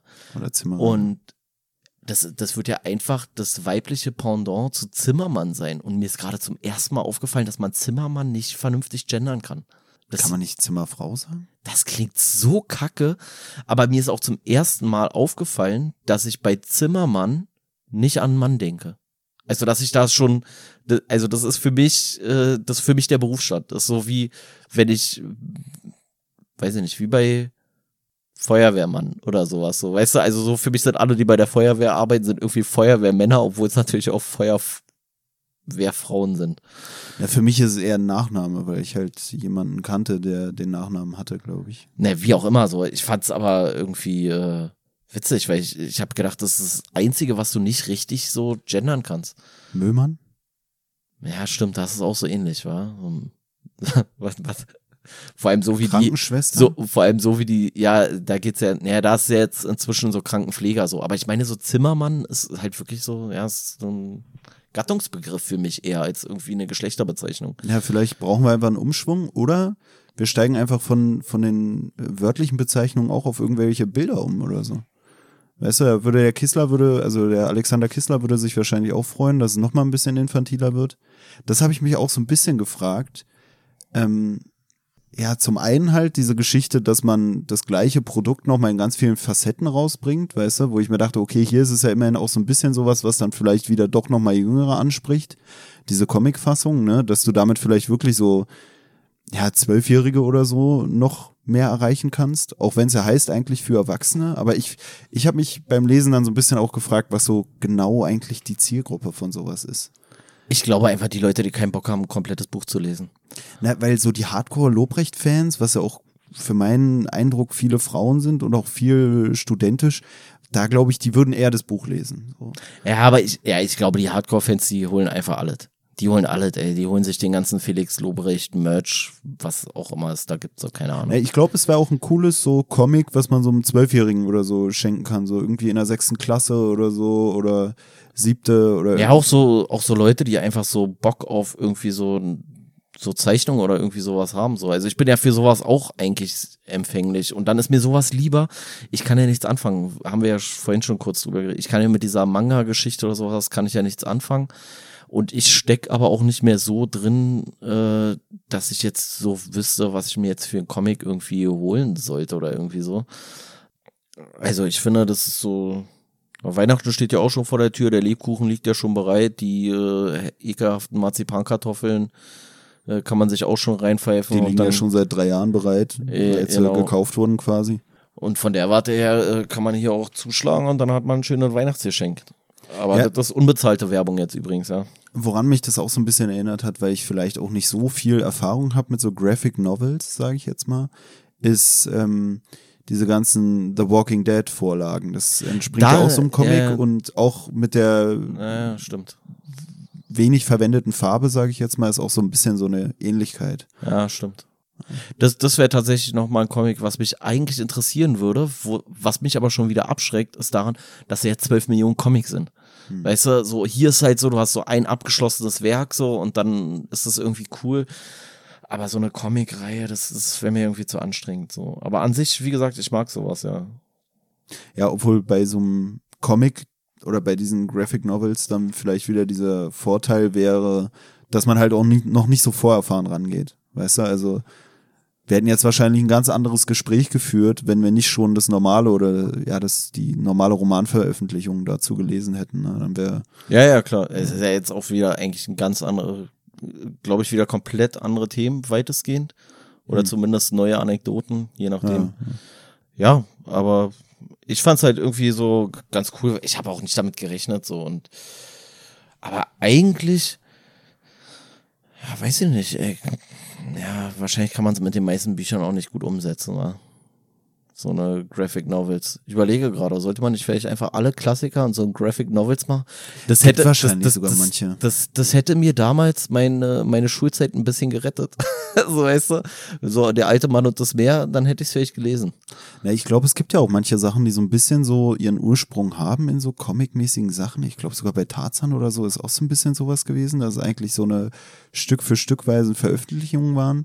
Dann generell bei vielen Sachen, die verfilmt sind, da gibt's dann ja, glaube ich, auch so eine komischen Zeichentrickbücher zum Film oder so oftmals, Ja, weißt du, so ja. bei diesen Disney-Sachen.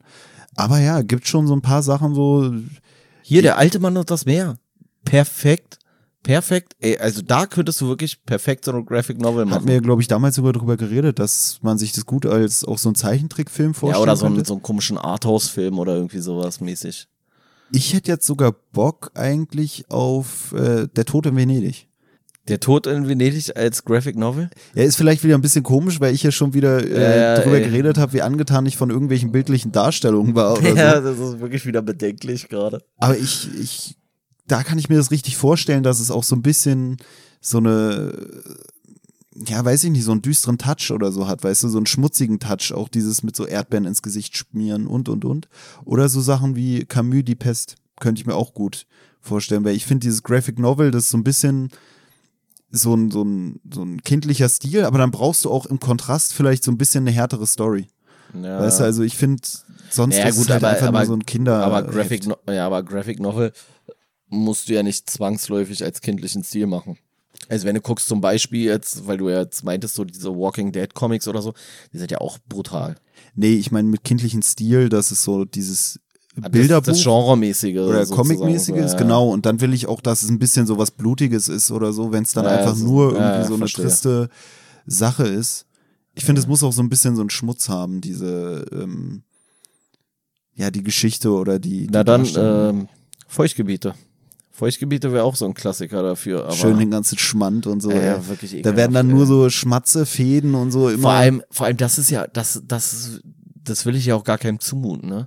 Weil du musst dir ja dann erstmal die Bilder als Vorlage irgendwie reinziehen, wie sowas aussehen kann und so, damit du es danach dann zeichnen kannst. Und nee, äh, geistkrank. Bäh. Aber so bei, bei manchen Büchern, ja, warum nicht? Äh, Wäre eigentlich geil. So, eigentlich müsste man mehr sowas machen. Ich weiß auch nicht, ob da äh, der Felix Lobrecht so Trüffelschweinmäßig schon wieder unterwegs war, so nach dem Motto, so ja, Jackpot, das ist eigentlich auch nochmal eine gute Methode, so wie man irgendwie nochmal neue Leute erreicht und nochmal ein paar Taler machen kann. Aber es, ich weiß es nicht, aber es gibt sowas wenig, oder? Ich hätte jetzt eigentlich schon wieder, schon wieder voll Bock drauf, irgendwie zu, zu allen möglichen Sachen nochmal so eine Graphic Novel hinterher. Das wäre halt auch geil, wenn du, wenn du nochmal schnell so einen Einblick haben willst. Ey, wie waren das damals nochmal so ungefähr, weißt du, so, und dann Na, ich fänd's dann besser anstelle des äh, regulären Buches, weil es dann, glaube ich, auch fürs Gespräch besser ist. Man hat auch dann weniger Querverweise, die jetzt natürlich zwangsläufig irgendwie entstehen. Was ich mir dann auch noch denke, ist, dass in dem Buch ja auch geschrieben stand, dass sich die Euliana ähm, aufgrund des Lockdowns irgendwie diesem Pro Projekt gewidmet hat. Und das finde ich eigentlich auch schon wieder passend, weil ähnlich ist ja unser Projekt ja auch entstanden. Naja, äh, wie gesagt, generell sind es eigentlich so ein paar Parallelen. Also Leute erreichen zu wollen, die eigentlich keinen Bock haben, so viel zu lesen. so ungefähr.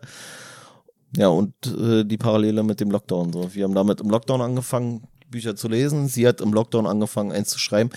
Ähm, wie gesagt, ich bin ja immer noch, ich bin ja immer noch mit mir am Hadern, ob ich wirklich nochmal äh, mich selber so irgendwie an, ans Schreiben versuche.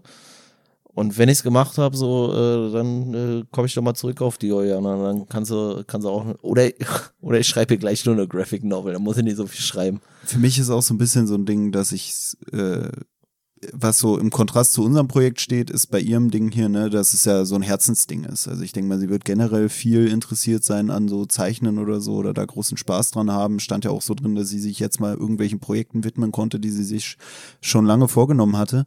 Was ja bei uns auch irgendwie anders ist, dass es ja eigentlich nicht dass, so das ist. dass wir eigentlich keinen Bock haben zu lesen sozusagen und das trotzdem machen und so. eigentlich Äh, nicht so unser Steckenpferd war, mittlerweile vielleicht dann ja doch schon so ein bisschen. Und ähm, dass ich mir dann auch dachte, die muss ja auch ein krasser Felix Lobrecht-Fan eigentlich sein, ne? Ja, ich glaube auch, ähm, Das muss ja irgendwie auch eins ihrer Lieblingsbücher sein. Ich weiß ja nicht, ob sie jetzt schon öfter irgendwie so für sich privat irgendwas ich- illustriert ich- hat, aber da steckt ja auch massig Arbeit drin. ich weiß jetzt gar nicht mehr, ob sie mir das sogar geschrieben hatte oder irgendwo hatte ich das jetzt in Bezug zur Recherche mit dem Buch, bin ich da irgendwo drauf gestoßen. Ähm, sie hat einfach irgendwie einen Tweet abgeschickt und hatte dazu eine Zeichnung, glaube ich, oder zwei oder so, keine Ahnung, aber irgendwie hatte so eine Zeichnung so von irgendeinem Bild, was ihr zu dem, zu dem Buch äh, durch den Kopf gegangen ist und hatte das halt sozusagen so rausgeblasen ins Internet. Und der Lobrecht hat das gesehen und daraufhin ist das irgendwie alles so zustande gekommen. So ungefähr. Kann ich mir sogar vorstellen, dass dann eine der ersten Zeichnungen war, wo sie einfach nur äh, die Charaktere sozusagen, ja, du schlägst auch gerade die richtige Seite auf. Ich kann mir vorstellen, dass es sogar mit so einer Zeichnung angefangen hat, wo einfach die Charaktere dargestellt wurden. Okay, ja, ja, äh, das weiß ich nicht, keine Ahnung. Vielleicht kann ich sie ja da nochmal fragen. So. Aber da merkt man auch, Qualität setzt sich durch. Wir wurden nicht gerepostet. Grüße an Felix Lobrecht. weißt du, also Ja, na, ja, ey, dabei haben wir alles versucht, so. um auf uns aufmerksam zu machen. So. Ja, aber äh, es gibt ja auch bei uns kein, kein äh, Reseller-Wert, sozusagen. Weißt du, also gibt ja keinen Mehrwert bei uns in dem Sinne, als dass man äh, damit nochmal Geld machen könnte. Ähm, nee, aber ich, ich finde es ja auch, ich finde es ja sogar eigentlich geil, weil er hätte ja auch, er ist ja wahrscheinlich dadurch auf die Idee gekommen, ey, wäre eigentlich eine coole Idee, so eine Graphic Novel. Und dann finde ich schon wieder gut, dass er dann sagt so, er macht das mit einer eigentlich unbekannten Künstlerin, weil er hätte auch mit der gleichen Idee einfach zu irgendwem hingehen können. Der hatte wahrscheinlich keine Schwierigkeiten damit, über seine Agentur oder sowas irgendwelche anderen Leute auch anzufragen und hätte daraus äh, und so partizipiert sie wenigstens davon so. Von der Warte her finde ich es okay. Finde ich gut. Ja, er kann so eine Karriere beziehungsweise eine Künstlerin pushen. Ja, und, Und- das ist ja, ist ja auch geil so. Also, äh, wie gesagt, das ist ja, nicht, ist ja schon äh, gut gemacht.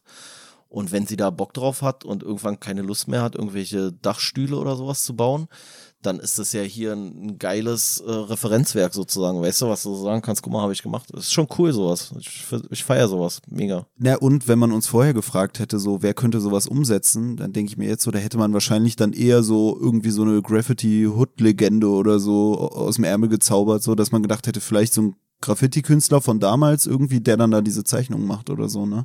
Und ist Ja, ja kann eigentlich sein. cool, dass es hier dann wirklich auch jemand ist, der wirklich seine Sache auch feiert. Weißt du, dass er nicht so sagt, ey, da könnte ich aber mit dem größeren Namen oder Ja, Weißt du, also wie gesagt, das weiß ich jetzt ja nicht. Aber wenn sie so Fan ist oder sowas vielleicht auch, dann ist ja auch irgendwie geil, so mit so einem seiner Vorbilder oder ich will jetzt nicht sagen Idole, so, das will ich ihr nicht unterstellen.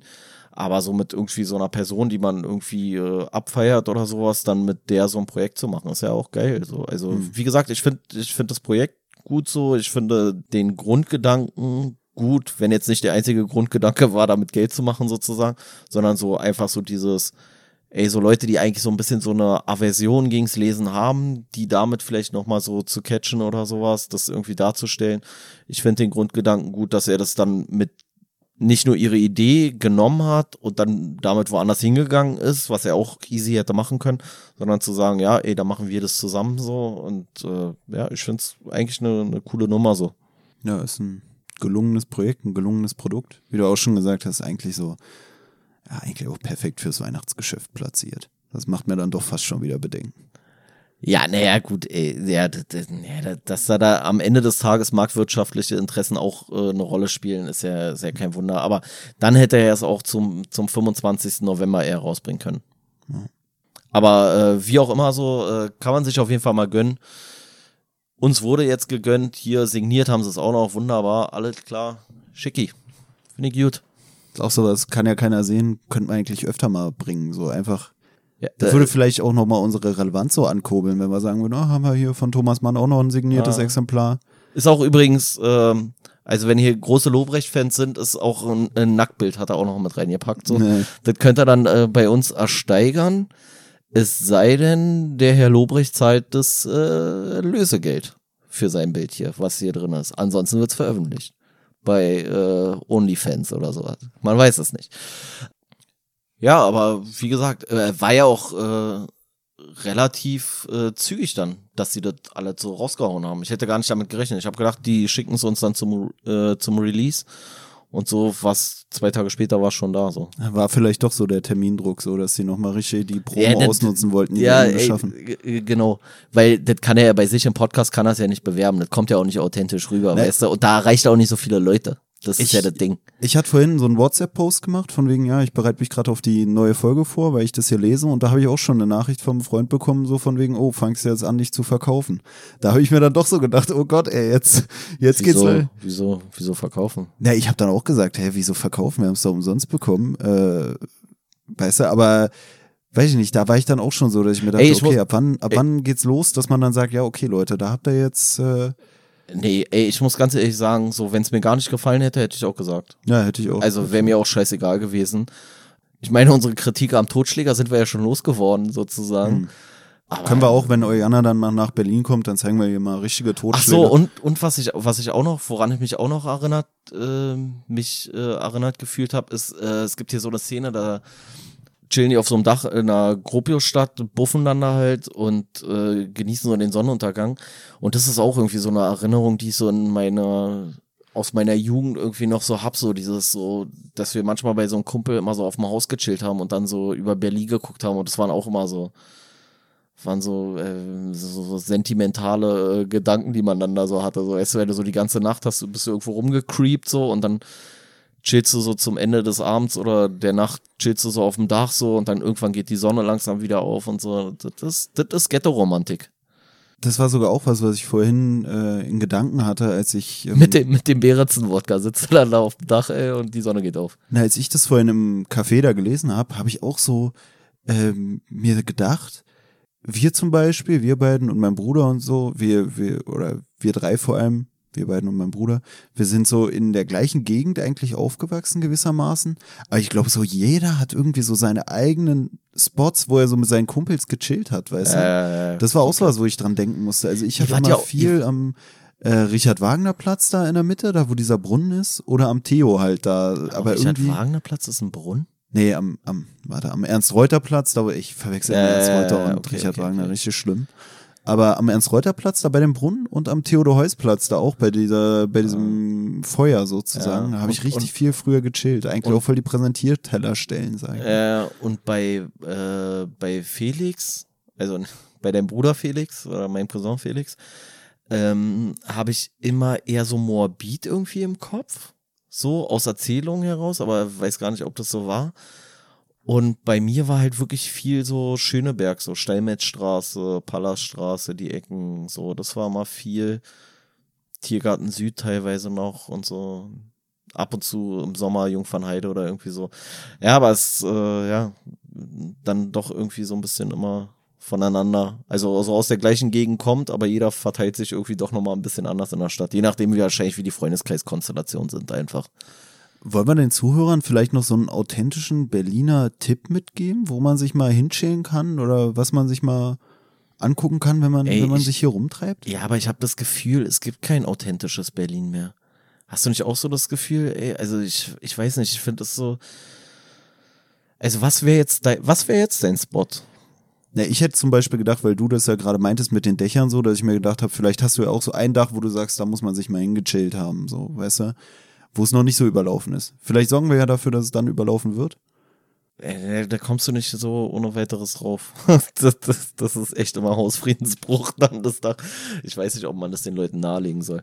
Ähm, nee, aber ich habe das, ich weiß nicht, ich habe so das Gefühl, so alle, alle coolen Spots sind auch inzwischen komplett voll mit Menschen und Touristen und keine Ahnung was. Also es ist echt Katastrophe geworden. So Ernst-Reuter-Platz und Theodor-Heuss-Platz, wie gesagt, die sind ja so solche Präsentierteller, das ist wahrscheinlich nur ein Geheimtipp, wo kaum jemand rumhockt, weil da eigentlich keiner rumhocken will und wo ich mich jetzt auch frage, warum ich damals so viel da rumgehockt habe, weil es ist eigentlich echt nicht schön und Nee, ey, da bist du ja beide Male komplett im, im. Kreisverkehr, ne? So, das ist ja komplett ekelhaft eigentlich. Ja, naja, wie dem auch sei. Äh, ach so, ja, so kleine Mini-Anekdote sozusagen. Ähm, und das spielt im Roman spielt es ein bisschen mehr eine Rolle, aber eigentlich auch nur, dass das so kurz erwähnt hier gar nicht mehr, glaube ich. Ähm, das Lipschitzbad in der Lipschitzallee. Und das ist ja da unten die, die Ecke, wo hier die, die Graphic Novel spielt oder generell Sonne und Beton spielt. Und wir haben früher immer gesagt, ähm, das Wetter ist Lipschitz.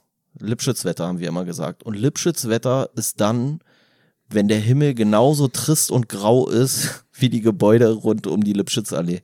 Das war eigentlich nur der, der kleine, der kleine Hinweis sozusagen.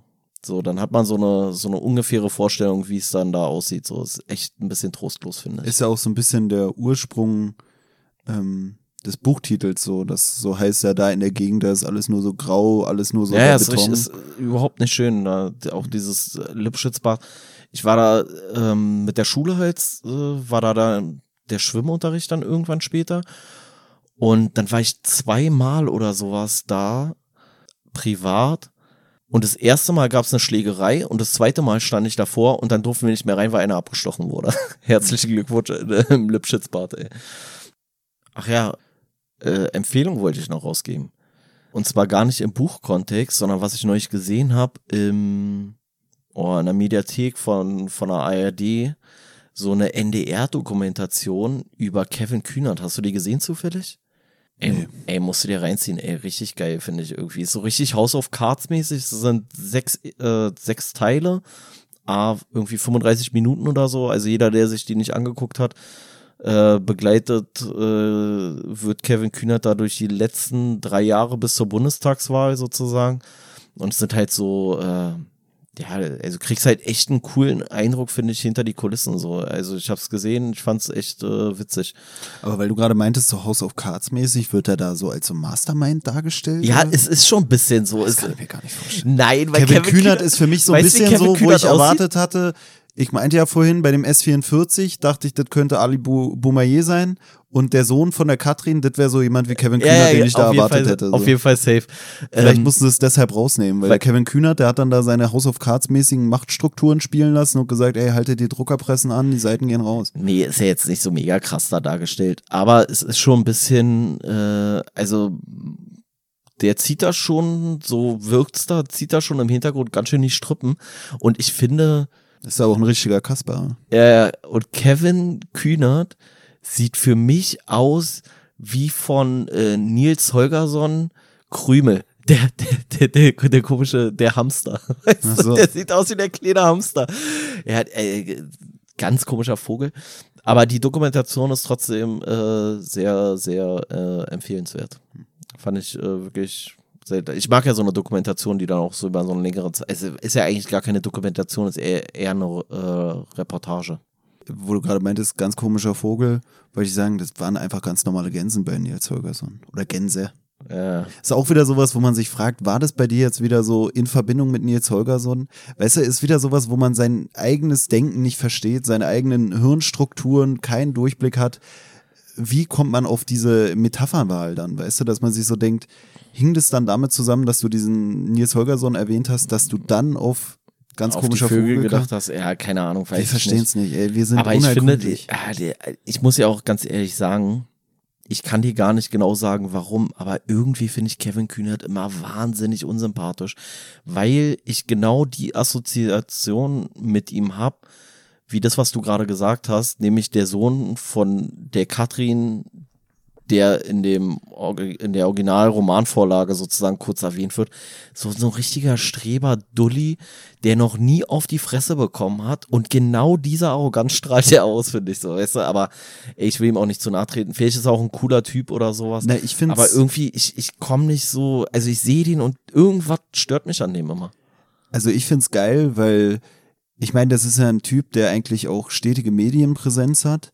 Und wenn man so von ihm redet und wenn ich so an mein Bild denke, was ich von dem im Kopf hab, äh, sieht er für mich auch immer aus wie jemand, ähm, ja, der Klassensprecher. Den, nee, der den Schulfototermin ver vergessen hat. Weißt Nee, du, aber der er sieht ja, für mich der sieht für mich aus wie einer, der denkt, dass jeden Tag Schulfototermin Nee, wäre. ich meine so von der Frisur her oder so. Der sieht für mich immer, also es gibt ja manchmal so Sachen, weißt du, ich fühle mich immer, wenn ich mal einen Tag mir nicht die Haare gewaschen habe, denke ich immer, Mann, ich sehe so ver verschmatzt und was weiß ich aus, was, wo andere Leute dann sagen, nee, sieht man doch gar nicht. Aber ich habe es manchmal, dass man so Fernsehen sieht oder so und dann sieht man da Leute, die da auftreten und man denkt sich so, ey, weißt du, du wirst da eine halbe Stunde in die Maske gesetzt vor dem Auftritt, aber Haare waschen war nicht drin heute Morgen oder was? ja, und so, so stelle ich mir den ein bisschen Ja, vor. keine Ahnung, aber der hat ja auch seine, seine überwiegende Medienpräsenz die letzten äh, zwei, drei Jahre dann halt gehabt, so genau in der Zeitraum, in dem die Dokumentation spielt. Und vielleicht hast du jetzt diesen Eindruck auch bekommen, weil ein signifikanter Bestandteil dieser Zeit diese ganze Corona-Pandemie-Kacke war und er da halt wirklich nicht zum Friseur gegangen ist oder sowas. Ich fand's nur geil, so, weil der Typ halt wirklich echt so ein, der hat echt so ein, so ein Streber-Image, finde ich, so von, von der Art und Weise, wie er wirkt und so, aber ey, das, ich kann mich auch voll irren und der ist eigentlich ein richtig cooler Typ. Ey, Kevin, wenn du das hörst hier, ey, wir nehmen auch mal eine Folge mit dir auf, dann quatschen wir mal ganz entspannt über dein Lieblingsbuch. Das ist eigentlich auch ein geiles, ähm, Vielleicht kriegen wir dann ja die komischen Mangas da, Alter, auf den Tisch geklatscht von ihm. Das finde ich ist eigentlich auch mal eine, eine coole Sache, um von diesen normalen Podcast-Interviews sozusagen wegzugehen. Leute einzuladen und zu sagen, ey, bring dein Lieblingsbuch mit und über das Lieblingsbuch sozusagen die Leute kennenzulernen. Weißt du, was ich meine? Gibt es bestimmt auch schon sowas in die An Richtung. sich hatten wir da ja auch schon drüber geredet, über diese Überlegung, dass man sowas auch mit seinen ehemaligen Klassenlehrern machen kann oder so. Aber es ist auch geil, so wie du es jetzt sagst, und das könnte man wirklich machen, wenn es mal von der Reichweite her reichen sollte. Und da kann man ja auch einfach irgendwen anfragen, weil die müssen ja selber kein Buch geschrieben haben, dass man sagt, ey, sag uns doch mal, was ist dein Lieblingsbuch? Wir lesen das Buch und dann reden wir nur über das Buch. ja, ja, finde Und, ich cool. und gar eigentlich. nicht so interviewmäßig, weil das wirkt dann auch noch mal ein bisschen entspannter als dieses, Ja. äh, wie geht's dir? Und, ja, äh, und, ja, und dann sagt man ja, warum, warum jetzt hier gerade das Buch und so weiter. Und dann erfährt man ja trotzdem so ein paar private Sachen, weißt du, aber das finde ich ist ja grundsätzlich bei, äh, bei so Interviewgeschichten häufig das Problem, es reden ja alle immer über den gleichen Quatsch.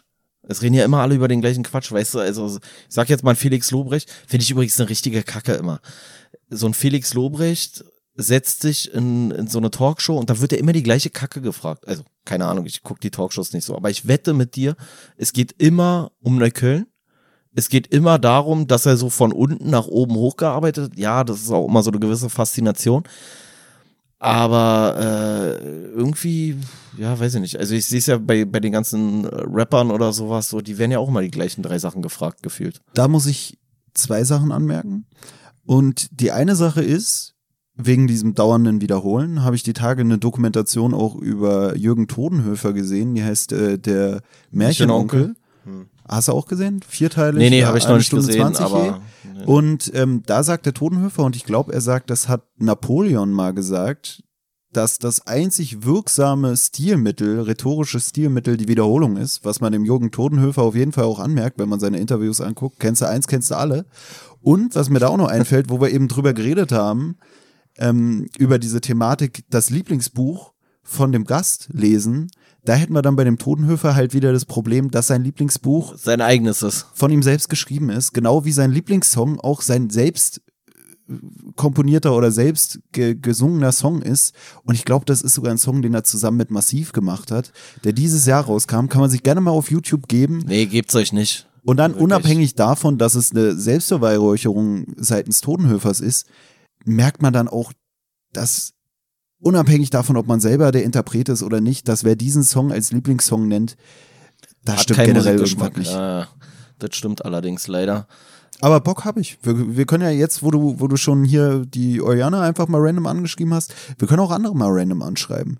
Also wir hatten ja auch schon versucht, hier mit Leuten wie Til Schweiger Kontakt aufzunehmen, mit Leuten wie Uwe Ochsenknecht. Kannst du ja Uwe Ochsenknecht nochmal anschreiben? Ja, aber, aber ich glaube, die, ähm, die waren gerade auch echt ein bisschen noch beschäftigt mit ihrer, mit ihren eigenen Filmproduktionen. Aber das Filmprojekt ist noch nicht vom Tisch. Das ist noch nicht vom Tisch. Ich lasse den Till Schweiger da nicht einfach so raus aus der Nummer. Das kann er vergessen. So, nur weil er da nicht drauf reagiert hat. Aber ich stehe vor seiner Tür. Früher oder später wird er sehen. Nee, ich dachte gerade eher, dass du gesagt, also dass du sagen wolltest, dass ähm, der Uwe Ochsenknecht, als du ihn angeschrieben hast, ja gerade die Pandemie äh, im Sommerurlaub in Venedig verbracht hat. Das würde ja auch sehr gut zu ihm passen, sage ich mal, während der Pandemiezeiten aufzuschlagen. Ja, vielleicht, vielleicht macht er das auch so ein bisschen ähm, Method Acting mäßig sozusagen, dass er jetzt schon mal einmal durch Venedig läuft, sich ein bisschen die Erdbeerschmatze ins Gesicht schmiert Und dann kommt er direkt hierher. und da schon mal irgendwelchen äh, Knaben nachstellt, um sich da so reinzufinden in den Film, damit wir dann mit ihm die Dreharbeiten loslegen können. Aber ich habe auf jeden Fall Bock drauf. Äh, Du bist ja bei uns so für diese ganzen Kontaktaufnahmen zuständig, von daher kannst gerne mal irgendwen anschreiben, so hey, wie sieht's aus mit deinem Lieblingsbuch und so. Äh, Das wäre vielleicht auch mal ein Weg, um rauszufinden, weil ich glaube, jemand, der sich dafür zur Verfügung stellt, das muss auch jemand sein, der auch mal vielleicht äh, das ab kann, dass man nicht nur über ihn quatscht. ja, weißt ja. du, es ist ja auch so viel, so man gibt den Fokus eigentlich von sich selbst weg auf einen anderen Künstler, auf ein anderes Werk und das ist ja auch was, was viele Menschen, glaube ich, gar nicht so können. So, wenn die dann irgendwo zu Gast sind, wollen viele, glaube ich, auch so im Mittelpunkt stehen und gar nicht dem Künstler irgendwie den Raum geben, sag ich mal, oder einem anderen Künstler. Naja, wie auch immer. Ähm, wollen wir jetzt hier erstmal einen Schlussstrich ziehen? Können wir gerne machen. Ne? Wo du das gerade sagst mit dem Schlussstrich ziehen, ist noch so ein letzter Gedanke, der mir kam. Und zwar, wenn man sowas hier zeichnet, Dann zieht man auch den Schlussstrich. näher und geht man da in der Chronologie der Geschichte vor? Das kann ich mir da noch schwieriger vorstellen als Nee, beim ich normalen nicht. Roman. Ich glaube, ich glaube, naja, es ist ja hier auch so ein bisschen, das sind ja auch die Hauptszenerien. Ich, also ich würde es so machen, dass ich, glaube ich, die für mich prägnantesten Sachen zuerst zeichnen würde. Aber dann hast Und du halt am Ende nur noch den, den Ja, ja, ja. für dich ich selber glaub, auch wahrgenommenen langweiligen Müll, sage ich jetzt mal. Dieses so, oh, schon wieder eine Person, schon wieder, schon wieder. Ja, aber es gibt ja schon bestimmte Szenen, die äh, ausführlicher, sage ich mal, gezeichnet wurden. Und ich könnte mir vorstellen, dass das so war, die hat man grob skizziert und dann macht man die am Ende so die Feinheiten nochmal, das Feintuning sozusagen. Ja, ja, also es gab mehrere Seiten, die auch so fast so einen äh, Poster-Touch hatten für mich, so dass ich so dachte, boah, das ist jetzt hier ein Ja, das- schöner genau. Gesamteindruck, wohingegen andere Stellen, wo es eher so dialoglastig war, so der Hintergrund Na, war eher kahl, sag na, es gab mal, halt ein paar Seiten, wo es, wo sich das Bild über die ganze Seite erstreckt hat und sonst häufig halt diesen Kachel-Style, den man halt so in Comics hat. Ja, ey, aber lass mal hier langsam wirklich ein. Ja, ja, äh. Ende, Ende in Betracht ziehen. Ja, wie gesagt, also äh, schaut euch die Kevin Kühnert äh, Dokumentation an. Und wenn euch das hier noch nicht genug Sonne und Beton war, dann zieht euch auch gerne unsere erste Folge zu dem Buch rein. Äh, Ganz anderer Talk gewesen, jetzt diesmal äh, zwangsläufig auch, weil es natürlich auch viel um die Zeichnung ging, etc. etc. Ähm, wir machen jetzt hier Feierabend und wie gesagt, dann wird die Folge ein bisschen früher diesmal raushauen. Ansonsten sind wir dann aber immer wieder jeden Sonntag für euch hier verfügbar. Meintest du nicht vorhin, du willst noch was Zweites empfehlen? Jetzt hast du nur den Kevin Kühnert gehabt? Ach so, ähm, ja, weil wir werden ja in den nächsten Wochen ein Gespräch gehabt haben, um wieder in die Futur 2 äh, Schiene zu verfallen. Futur 3. Äh, erstmal noch, äh, noch sind wir bei Futur 2. Und zwar werden wir uns da unterhalten haben im Zuge von der Lektüre Die Zeitmaschine und im Zuge von unserem Gespräch zu Stephen Hawking, was wir dann geführt haben werden. Und da haben wir geredet einmal über den freien Willen, also wie frei ist der Wille und wir haben eine äh, Folgenbeschreibung in Futur 2 äh, für euch dann parat, werden wir dann parat gehabt haben. Aber das ist dann ja schon wieder Futur 3 gewesen, ey. Ja, und lustigerweise habe ich irgendwie so äh, rumge rumgeseppt da so, ja, ist ja nicht rumgeseppt, aber bin so auf YouTube da rumge hab da rumgeklickt und dann habe ich äh, ein Tag, nachdem wir unser Gespräch hatten über den freien Willen und sowas, war bei Sternstunde Philosophie so ein Typ, der über den freien Willen geredet hat. Und das war die andere Empfehlung. Sternstunde Philosophie kann man sich reinziehen. Und zum Thema Futur 2 war Harald Welzer zu Gast, auch ein Philosoph, ähm, in dem gleichen Format. Und der hat eine Stiftung und die heißt Futur 2. Äh, das sind auf jeden Fall die beiden Empfehlungen. Ähm, Einmal die Kevin Kühner Doku und das andere Sternstunde der Philosophie. Da kann man auch einfach mal ein bisschen stöbern. Da kann man sich alles geben eigentlich fast. So, das sind immer äh, interessante Gesprächspartner. Auch nicht so nur so Gesprächspartner, die man ständig sowieso schon in irgendeiner Talkshow hocken sieht. Vom Schweizer Rundfunk ist die ganze Nummer. Kann man empfehlen. Whatever. Ich würde sagen, äh, schönen Feierabend. Bleibt stabil. Eure stabile Seitenlage. Auf Instagram erreichbar unter stabile-seitenlage-podcast.